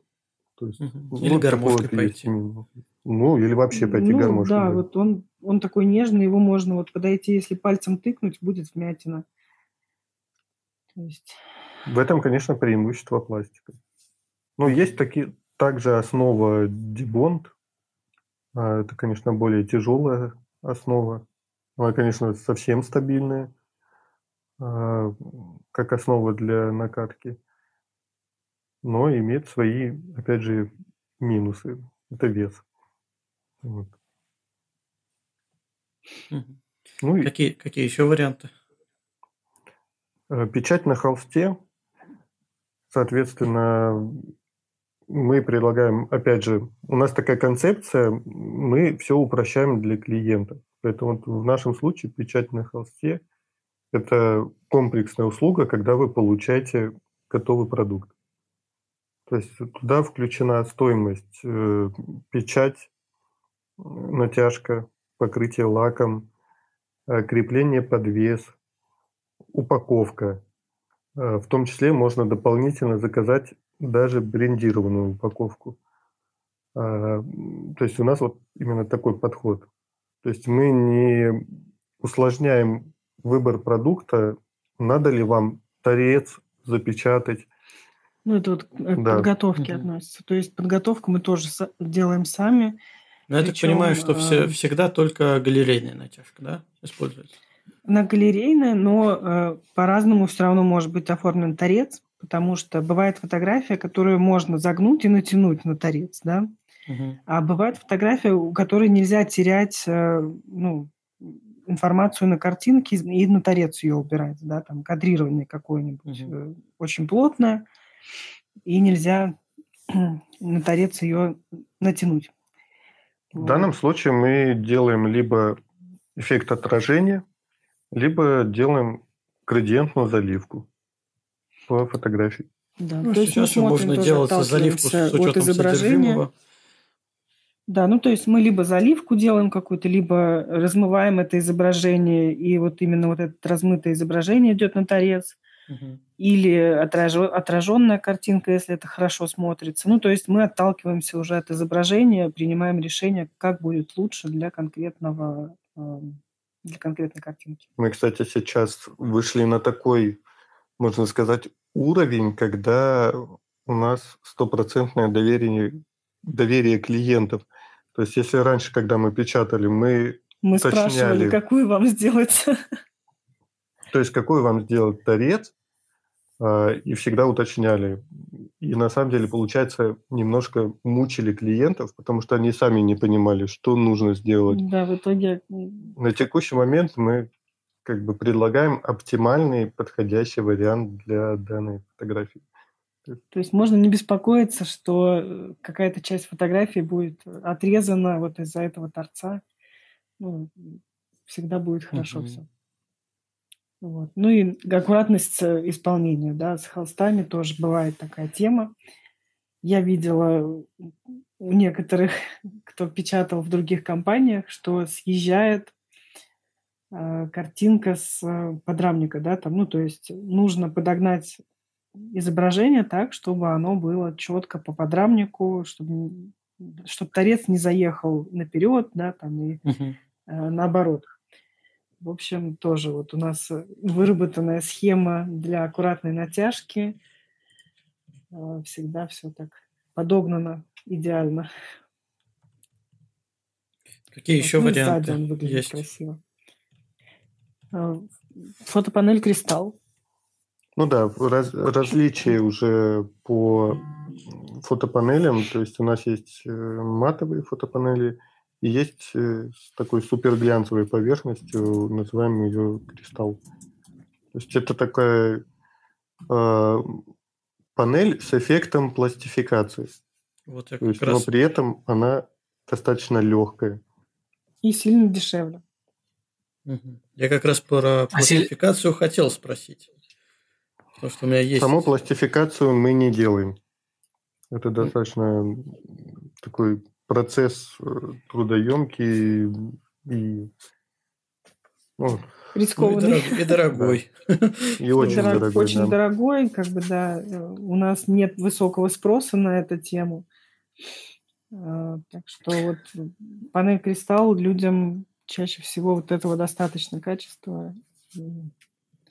Но пластификация, мне казалось, всегда где-то раза в два увеличивает стоимость изделия. Меньше. Ну, не больше. Больше. Больше, мне кажется. Но она и в столько же раз выглядит э, дороже. Ну, круче-то, да. Да, у меня есть, кстати, с пластификацией работы висят дома. Да, конечно, они выглядят лучше, но и стоят лучше. А можно для чайников объяснить, что такое пластификация? Да, вот я как раз хотел добавить, что пластификация пластификации рознь. Э, потому что на текущий момент, э, ну давайте так будем говорить, э, как это правильно сказать, на рынке печати есть печатники, которые занимаются художественной печатью, а есть печатники, которые занимаются печатью. Я так буду мягко в массы, объяснять. В массы. Да. И данные печатники не чувствуют, не чувствуют ответственности за свою продукцию. И, допустим, они пластификацией называют печать УФ-принтером на стекле. Вот, с обратной стороны. Э, потом они что-то еще сзади приклеют и называют это пластификацией. Хотя напечатано это все на УФ-принтере, ну и там... Ну, прямая печать на вот этом да. акриле. То есть, а на самом деле пластификация – это достаточно сложный технологический процесс. Э, есть два способа. Э, один способ – это когда запекается изображение под пластик. И второй способ, когда накат, накатывается на суперпрозрачный двусторонний скотч. скотч. Э, вот это вот толстая арголитовая плита прозрачная. Ну, то есть такое, э, как это, оргстекло. Угу. Ну, ну, оно обычно как, акри... как, как стекло. Настолько прозрачно, да. что выглядит как стекло. То есть это такой акрил, он супер прозрачный. А, но обычно такие работы делают большие. То есть они в небольшом формате так достаточно спорно mm. смотрятся. Вот. Это всегда обычно такой, когда там, метр на полтора, это выглядит вообще просто вау эффект. А в чем разница? Что получается другим в этом случае? То есть при передаче, не знаю, цветов самого изображения. В чем разница? Ну, UF-принтеры – это э, обычно рекламные принтеры, то есть они не заточены под фотопечать. То есть и это просто другая цветопередача, другая детализация. Вот. И здесь просто нужно различать Просто данные печатники, они данный продукт называют также пластификацией, хотя это не является пластификацией. Нет, имею в виду, а, а в чем разница ну, пластификации, кроме того, что это прикольно и красиво, что это, ну, окей, на стекле, как бы на стекле. Э, пускай на оргстекле, там, не знаю, неважно на чем. Под стеклом. Но, То есть ну, это да, печать на бумаге, угу. дальше оно покрывается толстым слоем стекла. И за счет э, преломления света вот в этом толстом стекле угу. появляется такой некий дополнительный объем самой фотографии. Она... Да, то есть ощущение глубины. Угу. Угу. Ну и в плюс этом, к этому, значит, вот, понял. Э, Руслан, если ты э, представляешь разницу между печатью на э, матовой, сатиновой бумаге угу. по, по контрасту и на глянцевой бумаге, то вот угу. пластификация это такой как супер глянец. Ну, по, по, по, по, по факту понасыщенные, понасыщеннее, поконтрастнее, причем там точка черного вообще не, ну, она не проваливается, не пропадает, но смотрится прям вот дорого-богато. Uh-huh. У меня висит, э, по-моему, либо метр на метр, уже не помню, давно делал пластификацию, либо метр двадцать на метр двадцать пластификация. Дома? У родителей. Круто. Все, вопрос закрыт. Теперь понял четкую классификацию. Спасибо. Продолжаем дальше. Ну, я так понимаю, так, ребята, у вас, у вас аналог, да, получается, не сама пластификация, ну, как а бы, именно да, нечто... Это, да, это не пластификация, это да. такой закос, так скажем. Ну, тоже... Ну, не твер... подделка, мы... Тоже же, твердая, тоже, с, ну, условно, со стеклом, снаружи. Просто это такое покрытие, оно, это такая ламинация, она твердая, а, и суперглянцевая. Вот. И она тоже дает вот похожий эффект. Ну, конечно, не пластификация, да, то есть надо это понимать. Но многим этого достаточно. Угу. Ну, ну по-хорошему, наверное, это лучше, чтобы это было стекло, именно а не пластик, потому что пластик может царапается со временем все равно. Бумага, мне кажется, она более в этом отношении более практичная. Потому что, ну, складывая, например, несколько пачку фотографий, друг об друга они не будут так царапаться, как если бы это был пластик тот же самый, на котором всякие пылинки сразу же, э, так как он твердый, отражаются этими царапинами, э, потертостями. Слушай, ты сейчас говоришь, ты представляешь, наверное, какое-нибудь оргстекло, обычно бытовое. А, ну да. Там все-таки, ну, если не стекло представлять, то хотя бы э, действительно акрил представить. Угу. Там поцарапать uh-huh, ты его... Не, можно, конечно, но, но это Ну, если это работа, которая висит на стене, ну, зачем ей царапать? Ну, недавно же охранник прорисовал картинник известной глазки. Мало ли, может, кто-то захочет. Ну, от этого никто не застрахован. Это да. Да, можно, кто что любит, э, можно оформить работу под стекло, можно оформить под музейное стекло, э, под пластик. Ну, то есть вариантов оформления сейчас реально очень большое множество. Так что здесь на любой вкус, на любой кошелек найдется решение.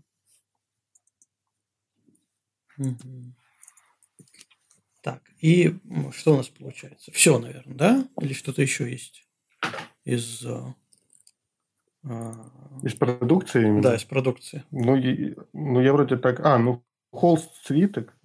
Ага, мы, я да, про него рассказывал. Холст в алюминиевом подрамнике. Да, у нас э, был такой продукт, он есть в остатке. А, к сожалению, на текущий момент... Э, Проблемы с алюминием?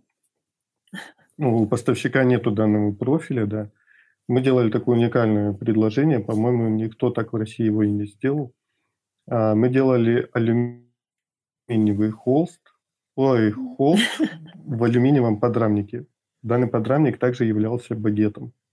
То есть такая была с торца алюминиевая. Ну, то есть он как бы получается торец обрамлен алюминием. Вот. Угу. И в этом э, подрамнике нет дерева, соответственно, его никогда не поведет. То есть он интересно современно смотрится для таких... Э, обычно у нас печатали туда ЧБ, какие-то работы такие современные. Он прикольный очень. Угу. А, Кстати, что это за такой уникальный спросить. профиль? А, ну давайте. Так, кто спрашивает? А, Антон. Я, я, спраш... я спрашиваю про профиль, а чем он настолько уникален, что его нигде нету? А просто этот профиль, он не для, не для холстов, да, то есть мы увидели этот, э, ну, как бы... Или в том, что ну, его сейчас нет, вопрос в этом? Нет, почему никто, кроме нас, его не делал? Не, а, нет, я, я, я спрашиваю именно, почему, да, его нету. Почему? Он где-то производится за границей или... Ну, почему-то сейчас Имп, импортный алюминий э, невозможно заказать данный профиль.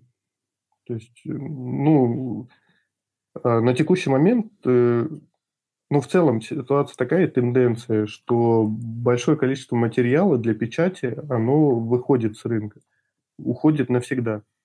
А, к примеру, вот те же шелковые бумаги для пигментной печати а, в России давно не продают.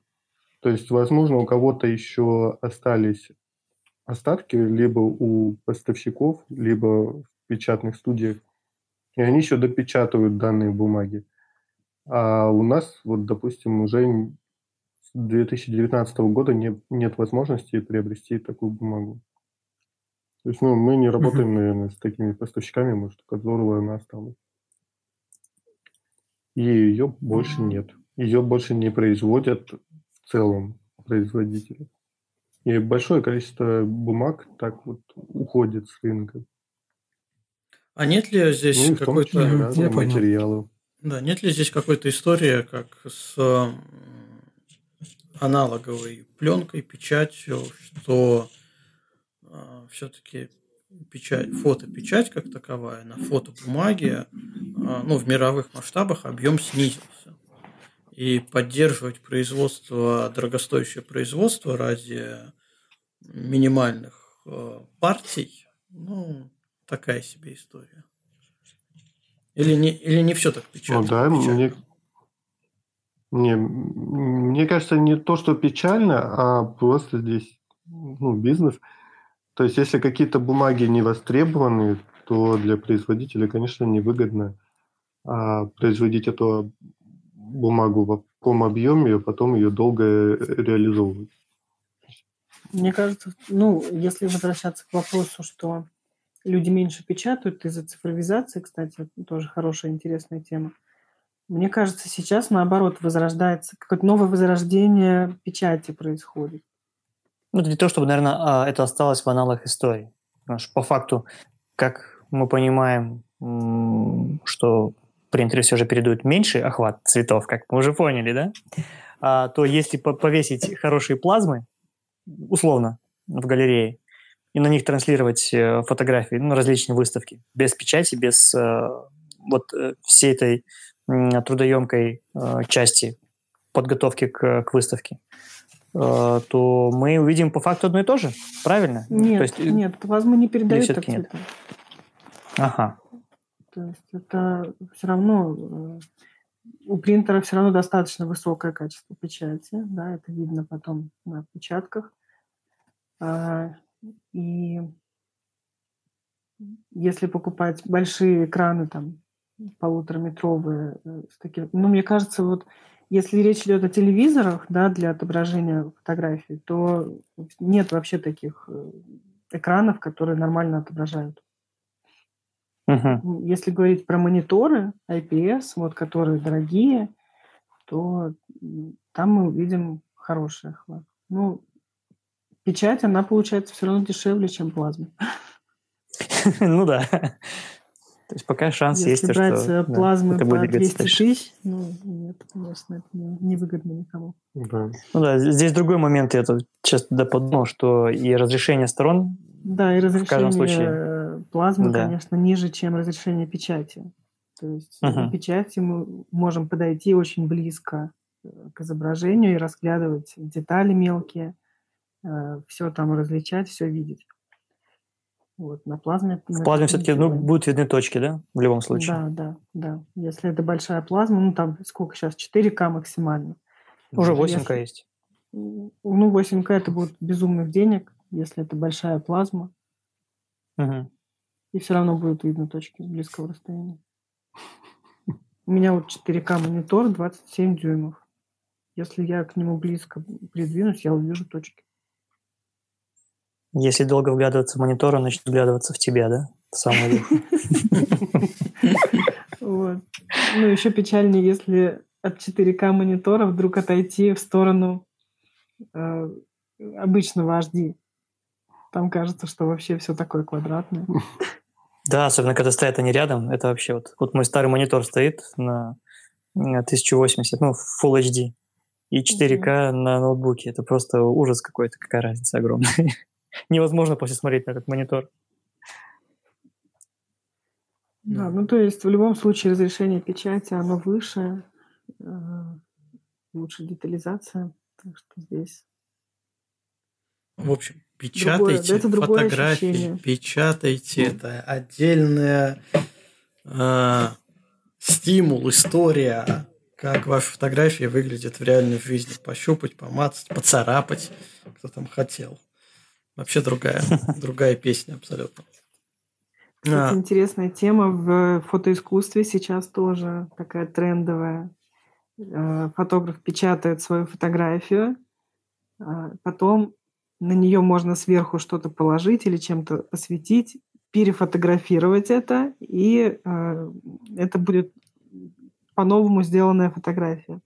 Еще некоторые бывают Э, какой-то кислотой брызгают на отпечаток и таким образом обрабатывают, как бы делают обработку физической фотографии. То есть это тоже очень интересная тема. Кто-то дорабатывает фотографии там красками еще дополнительно что-то дорисовывает. Ну, то есть э, есть много разных техник работы с отпечатками еще. и превращать их э, в какое-то эксклюзивное искусство. Это как идея такая ребятам. Э, ну, кстати, круто, очень интересно, да, на самом деле. Да, да, Сделать принт спринта. Угу. А, а потом... в принципе, расскажите, как, как вы видите вообще развитие а, печати? Куда это все пойдет? К чему? А, будет что-то изменяться? Будет изменяться либо а, вот эти медиумы, материал, на котором необходимо будет печатать, либо будет меняться э, сам способ печати. Вот что вы видите в будущем, как люди, которые этим занимаются, куда это может все пойти, к чему это может прийти, во что это может превратиться? На текущий момент э, есть два направления, ну, трендовые. Это экология и защита природы. Сейчас активно продвигаются материалы, которые не имеют в себе бумаги, соответственно. А, есть еще линейка художественных материалов ну, на то есть имеется в виду бамбуковой бумаге. Носители. Ты, угу. говорит про носители. Да. Про не, носители. мне, мне в целом интересно, куда, как может развиться вообще это вот, э, да, вся эта идея печати э, каких-то изображений на чем-то. Вот к чему это пойдет? Может, может, да, если экология, то начнут печатать сразу на деревьях, чтобы их не срубать. Или вообще, куда это все пойдет? Потому что ну, все же должно изменяться, все должно эволюционировать. Как можно изменить и усовершенствовать то, что уже вроде бы выглядит идеально?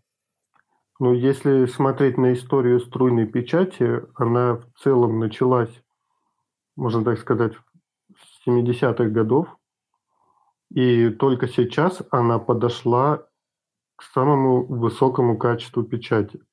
Буквально последние там 10, 10 лет, когда струйная печать э, добилась высокого качества. Близкого к И, кстати, мы не поговорили про, наверное, еще про архивность да, печати, да, про кстати. хранение. Да-да, это, это я хотел вопрос задать. Вот, потому что э, печать пигментными чернилами это одна из самых светостойких печатей. Технологий. Да, да. технологий. То есть э, данные отпечатки, они по заверению производителей, я физически не могу проверить. Э, ну, но говорят, что они не выцветают 100, э, в течение 100 лет. 150 лет даже. То есть понятно, что мы физически это не можем проверить, но за счет того, что пигмент – это твердая частица, которая нанесена на бумагу, на носитель.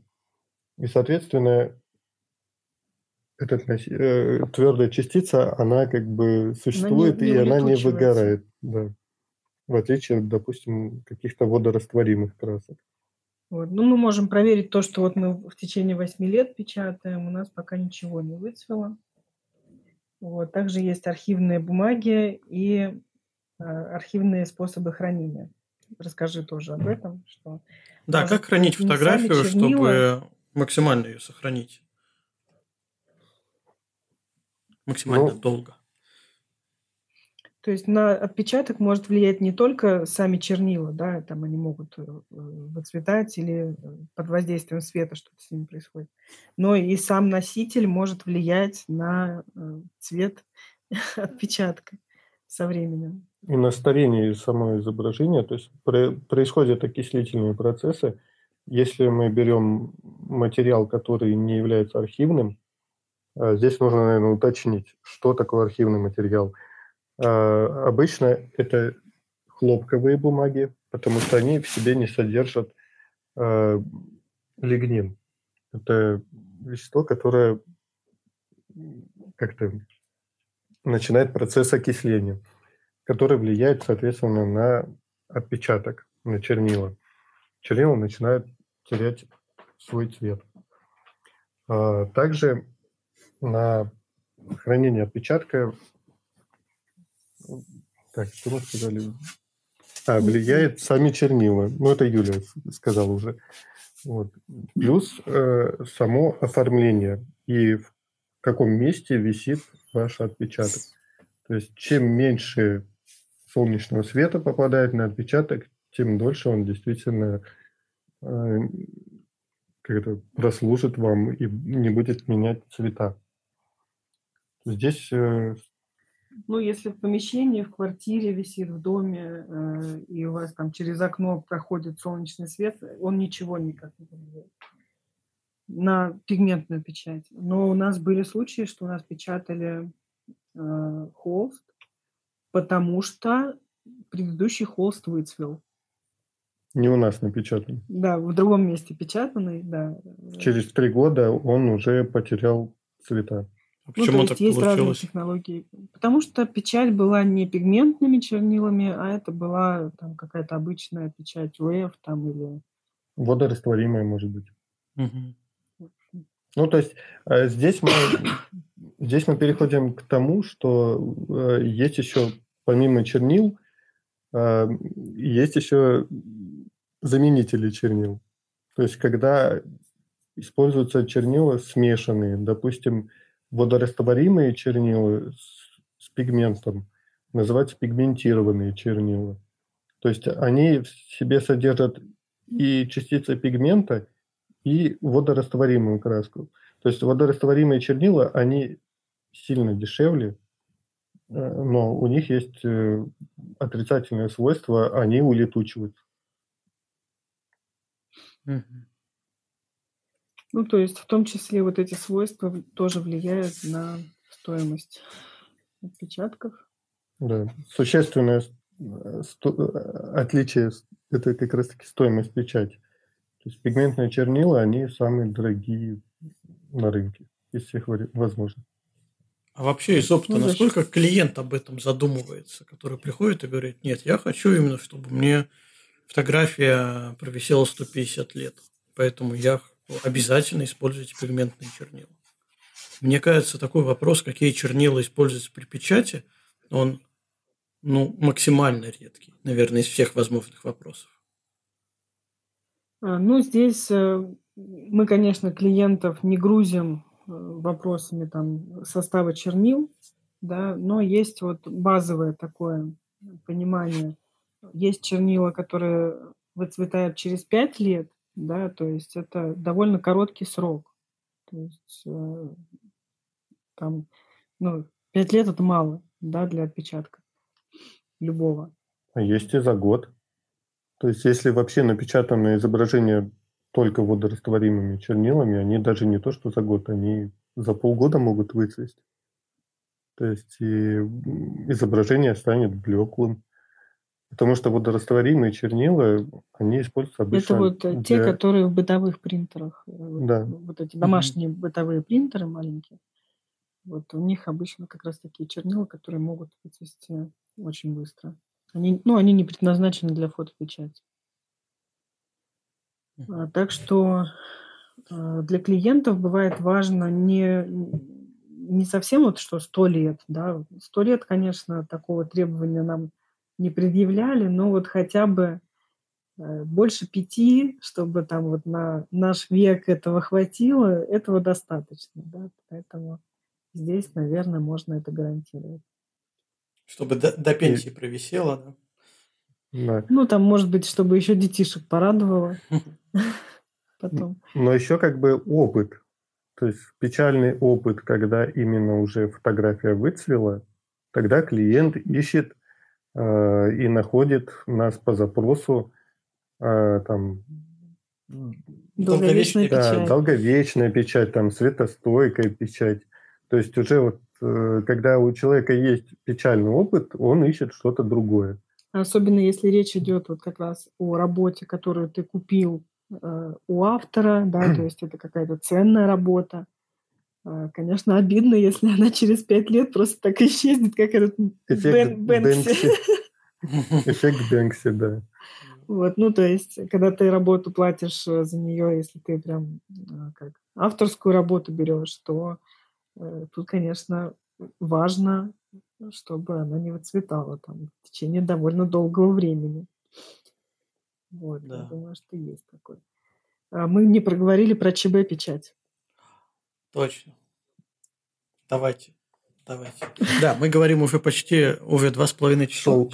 часов. Шел третий час. Да, шел третий час. Нам главное за три часа, за три часа не выпустить, потому что не все подкаст-платформы принимают подкасты длительностью больше трех часов. Поэтому у нас есть почти 20, 20 минут. Давайте поговорим про черно-белую печать. Да, еще одна боль фотографов – это ЧБ-печать. Давайте. Э, Почему боль? Начнем с этого. У нас были случаи, к нам приходит фотограф из другой лаборатории и приносит нам отпечатки ЧБ, которые зеленые. Угу. Или, или еще там какие-нибудь цветные, там, ну, ну сепия. там много цветных примесей. Вот. В основном зеленые приносили. Для нас это тоже, конечно, было большим таким открытием, что э, так можно где-то, что где-то такое делают. И отдают. Самое интересное, что отдают клиентам такие фотографии и не считают это косяком. Браком. То есть как бы не настроенные принтеры, не настроенные машины и вот такая печать. Ну, если речь идет о машинах, э, в которых мало цветов, изначально там 4-6, да, они вообще не способны печатать ЧБ да, то есть это будет по-любому печать э, с примесью. Ну, вот эти, и в Икее можно очень... Да, кстати, черно-белые фотографии, которые там в Икее висели, если к ним близко подойти, то можно было увидеть там, соответственно, Такую, цветную кашу. Да, цветная каша такая. Вот. В общем, у нас ЧБ черно-белое за счет того, что у нас есть серые картриджи. То есть э, помимо черного цвета есть еще серые. А, и поэтому э, цвет получается вот ЧБ. Угу. Вот, то есть, получается, если мало картриджей, то при смешении цвета, а, ну, в идеале черный получится, но с учетом погрешности и различных настроек. Да, градации серого не будет. А, градация серого, да, им там, приходится, там Да, им приходится смешивать э, черный там с разными другими цветами для того, чтобы получить вот эти градиенты. Вот. И это, в принципе, невозможно, э, если мало цветов в машине. От, от ну, плюс ко всему нет белого. Возможно. От 11. От 11. Ну, то есть... Э, то есть задача прям... ЧБ-фотографа прийти к печатникам и задать в лоб вопрос. Сколько у вас в машине цветов? Если меньше 11, mm то разворачиваемся и стройными рядами идем искать следующих печатников, правильно? Стройными рядами идем к нам. Да. Идем в проантураж. Да. Да, ну то есть это должна быть либо фотохимическая печать, э, причем откалиброванная, потому что нам приносили как раз да, химические фотографии, печать. которые были зелеными. Ну, фотохимическая печать, там же тоже есть ограничения по размерам. Да, там да. ограничения по размерам, по носителям. Ну, то есть, э, да, здесь больше выбор. Мы, кстати, предлагаем еще, вот у нас такая гибкость, мы предлагаем абсолютно разные размеры. То есть хотите напечатать панораму 20 на 80, мы вам напечатаем панораму 20 ну, на 80. Ну да, кстати, тоже преимущество струнной печати, что можно размер резать какой ты пожелаешь. Но я же правильно понимаю, что максимальный все равно 110, да, по-моему, называлось. По короткой стороне. По короткой, короткой стороне, стороне да. на нашей машине, да, 110. Угу. Ну, это хороший размер, с учетом какой-нибудь классической пропорции 2 э, к 3. Это сколько у нас получится? 2, 2 с чем-то метра, да? Примерно. Ну, метр на два мы печатали недавно вот у нас угу. в кафе. Ну да, метр. Ну, холсты у нас получаются метровые. То есть... Э... Ну, это прям приличный размер. Это хороший размер. Да. Я потому что на холсте Я... у меня обычно это где-то 70 на 50 на холсте печатаю. Ну, такой, ну, да, не знаю, приятный, комфортный обычно... для меня размер. Метр это Многие прям... 60 на 90 тоже печатают. Да, 60 на 90. Тоже хороший. Иногда 100 на 150. Начинается, да. Давайте все больше, выше, дальше. Ну, на самом деле, большие работы, они производят вау-эффект. Есть такое дело. Это, ну, да. это часто печатают именно дизайнеры, вот э, оформляют интерьер и вешают какую-то прям большую работу, чтобы она стала такой центром композиции. Угу. То есть это прикольно очень. А еще ее видно издалека. Ну, это тоже. Просто на, на большой пустой стене один маленький принт тоже очень так э, смотрится плохо. Это, кстати, Можно тоже либо... может быть центром композиции. Маленький принт на большой стене. Такая точка, которая будет просто мозолить взгляд. Непонятно почему. И ты подходишь к ней, как этот, а, с плохим зрением щуришься, пытаешься рассмотреть, а там такой 5 на 5 сантиметров а фотография. черная заливка, черный да. квадрат. Копия квадрата Малевича, да. Тетрайдера, он не квадрат. Тетрайдера Малевича. Вот. Слушайте. Многие, кстати, боятся больших э, форматов. А почему? Бывает, что даже вот, э, ну, объясняют, у нас вот некуда вешать, у нас такой, такая маленькая квартира, но на самом деле а, даже на небольших стенах очень прикольно могут смотреться большие принты. Ну, главное, чтобы они были в тему. Да, да. И тут нам могут помочь дизайнер. Возвращаемся к симбиозу. Да, да. Ну, кстати, вот э, пару слов еще про дизайнера скажу, потому что я в свое время планировал подкаст, что у меня есть друзья, дизайнеры, которые такие, а, ну, довольно уже очень высокого полета люди, э, целая студия э, с заграничными клиентами. И я хотел их привести в подкаст, чтобы поговорить как раз о том, ну, как сотрудничать. И когда созванивался, мне человек говорит, знаешь, а говорить-то нечем, потому что мы не сотрудничаем с фотографами. Это просто утопия для дизайнера. Это надо либо иметь э, миллион контактов, потому что запросы на дизайны настолько разные, либо пользоваться вот таким масс-маркетом, либо стоками, стоковые фотографии, подбирать под конкретные дизайны. И вот вот тогда я расстроился. Ну, во-первых, подкаст отменился, а, а во-вторых, что действительно это оказывается проблема. Как вот ну, всех привести? Наверное, ну, я представляю, как мог, мог бы быть выглядеть этот рынок. Это должен быть некий агрегатор, который как раз а, стыкует дизайнеров с да. фотографами. Да? То есть фотографы грузят на какой-то творческий не просто сток, а именно интерьерный сток, а дизайнеры этим пользуются. Угу. Вот какой-то такой вид, наверное, может быть. Это, знаешь, мне на ум приходит э, ресурс Fine Art America. Вот у них, наверное, наиболее подходящий контент под эти задачи. Ну, Есть несколько таких да. вот ресурсов, кстати, в Америке. Э, ты там э, просматриваешь работы и сразу их заказываешь в печать. Ну, то есть ты не можешь купить работу и напечатать ее где угодно. Ну, это логично, да, что ты печатаешь, э, ты покупаешь сразу принт. Вот. Ну, вот это зависит от, от, от, от платформы. Да. да ну, да, вот да. Finder America как раз э, этим занимается. Они печатают на всем. От э, принтов классических, там в рамке, без рамки, холст, не холст, до, ну, самое забавное, на мой взгляд, это э, занавеска в ванную. В ванную, да. Да. Ну, естественно, там всякие подушечки, кружечки, это все как-то привычно. Но когда я увидел у них занавеску ванна, когда туда загружаешь фотографии, тебе предлагают номенклатуру товаров, на которые ты даешь согласие, чтобы клиенты могли покупать этот товар с твоим принтом. Я просто сразу нет, нет, мои фотографии точно не для этого, чтобы ванной а вот. покрыть а, такой пленочкой со временем.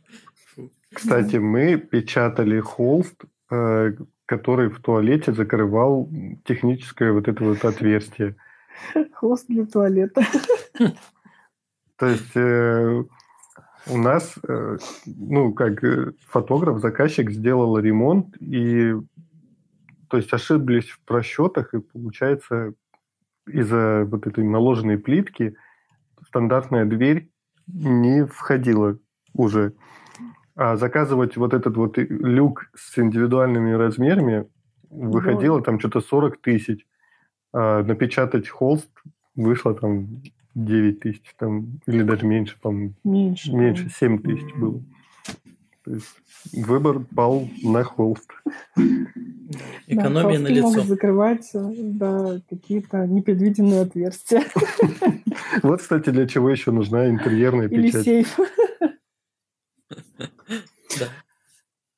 Слушайте, у меня еще есть два глупых вопроса. А, у нас как бы такая традиция есть в конце. Задавать глупые вопросы, на которые не нужно получать серьезные ответы. Ответы могут быть настолько такими же глупыми или смешными, или вообще остаться без ответа.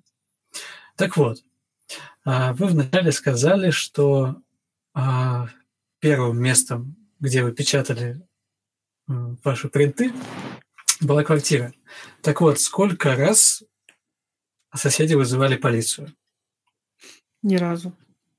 Ни разу? А, да, у нас... Там дым, рабочие ходят. Запах. Запах, да. Такого нет? Еще одно классное преимущество нашей печати – это экологичность а, и низкий уровень шума. Так что Низкое потреб... потребление электроэнергии.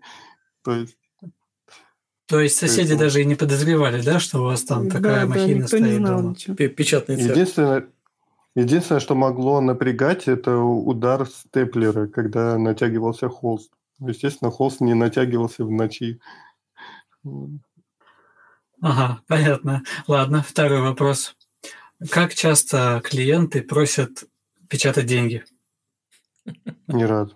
Ни разу не Тоже ни разу? Я бы отказался. Вот а, ну вот, а я хотел предложить. В этом вопросе точно я бы отказался. С этим не играю. Ну ладно. А, а какой из этого рекламный слоган? У нас настолько качественная печать, что мы можем напечатать деньги. Нет, что мы не просим деньги за наши принты. Будут Тогда сами... точно полиция приедет. Кстати, вот смех смехом, а у меня э, в офисе принтер стоит, у которого э, запрещено э, ксерокопировать деньги. Кладешь банкноту на этот на стекло, и он, да, и он, и он говорит, не-не-не, заберите ваши грязные деньги. Офигеть. То есть у него датчик денег у, есть? У, да, у него есть стоит, он опознает деньги, да, и не копирует их. Ну, сейчас у многих, на самом деле, это уже лет, не знаю, может быть, 10 назад появилось именно определение денег на ксерокопирование и, и даже на принтерной печати, ну, такой бытовой. Я еще расскажу больше, что если напечатать деньги на принтере лазерном, то вас очень быстро поймают, потому что принтер печатает секретные точки, э, по которым можно определить модель принтера. Вот, и, то есть, где он продавался. Ну, то есть, это есть специальные скрытые точки. И ДНК печатающего. Да. Пойду Сразу. сожгу напечатанные деньги на принтере домашнем.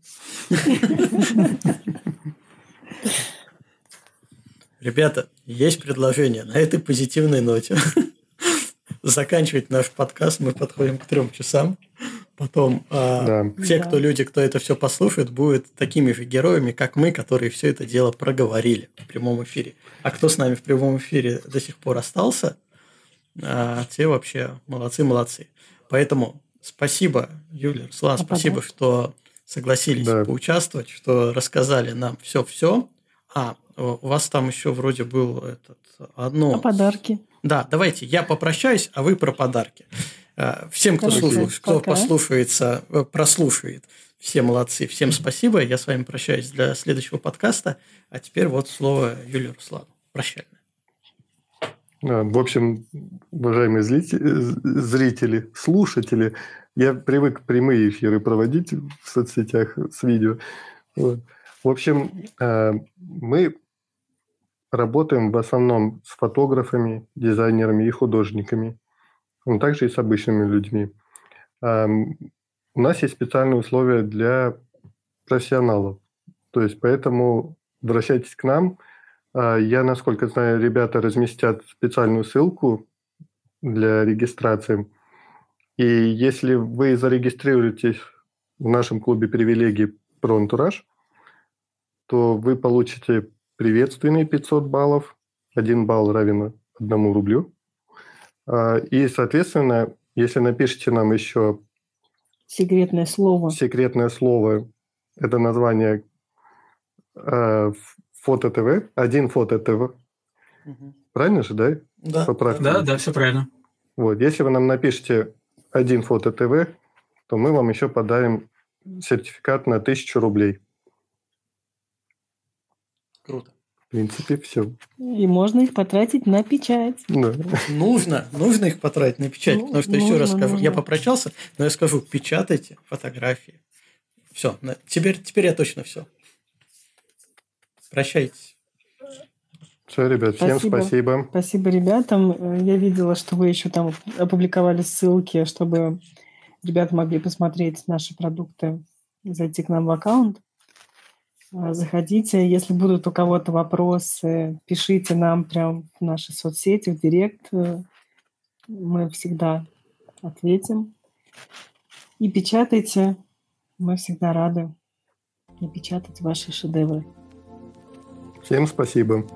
Всем пока. Спасибо большое, ребят. Да, было очень интересно. Обязательно. Я тоже зайду и вам напишу один фото ТВ. Давайте. обязательно. Воспользуюсь, да. Всего доброго, всем пока-пока, до новых встреч. Пока. Спасибо, что были с нами. Печатайте фотографии и не печатайте деньги. Пока.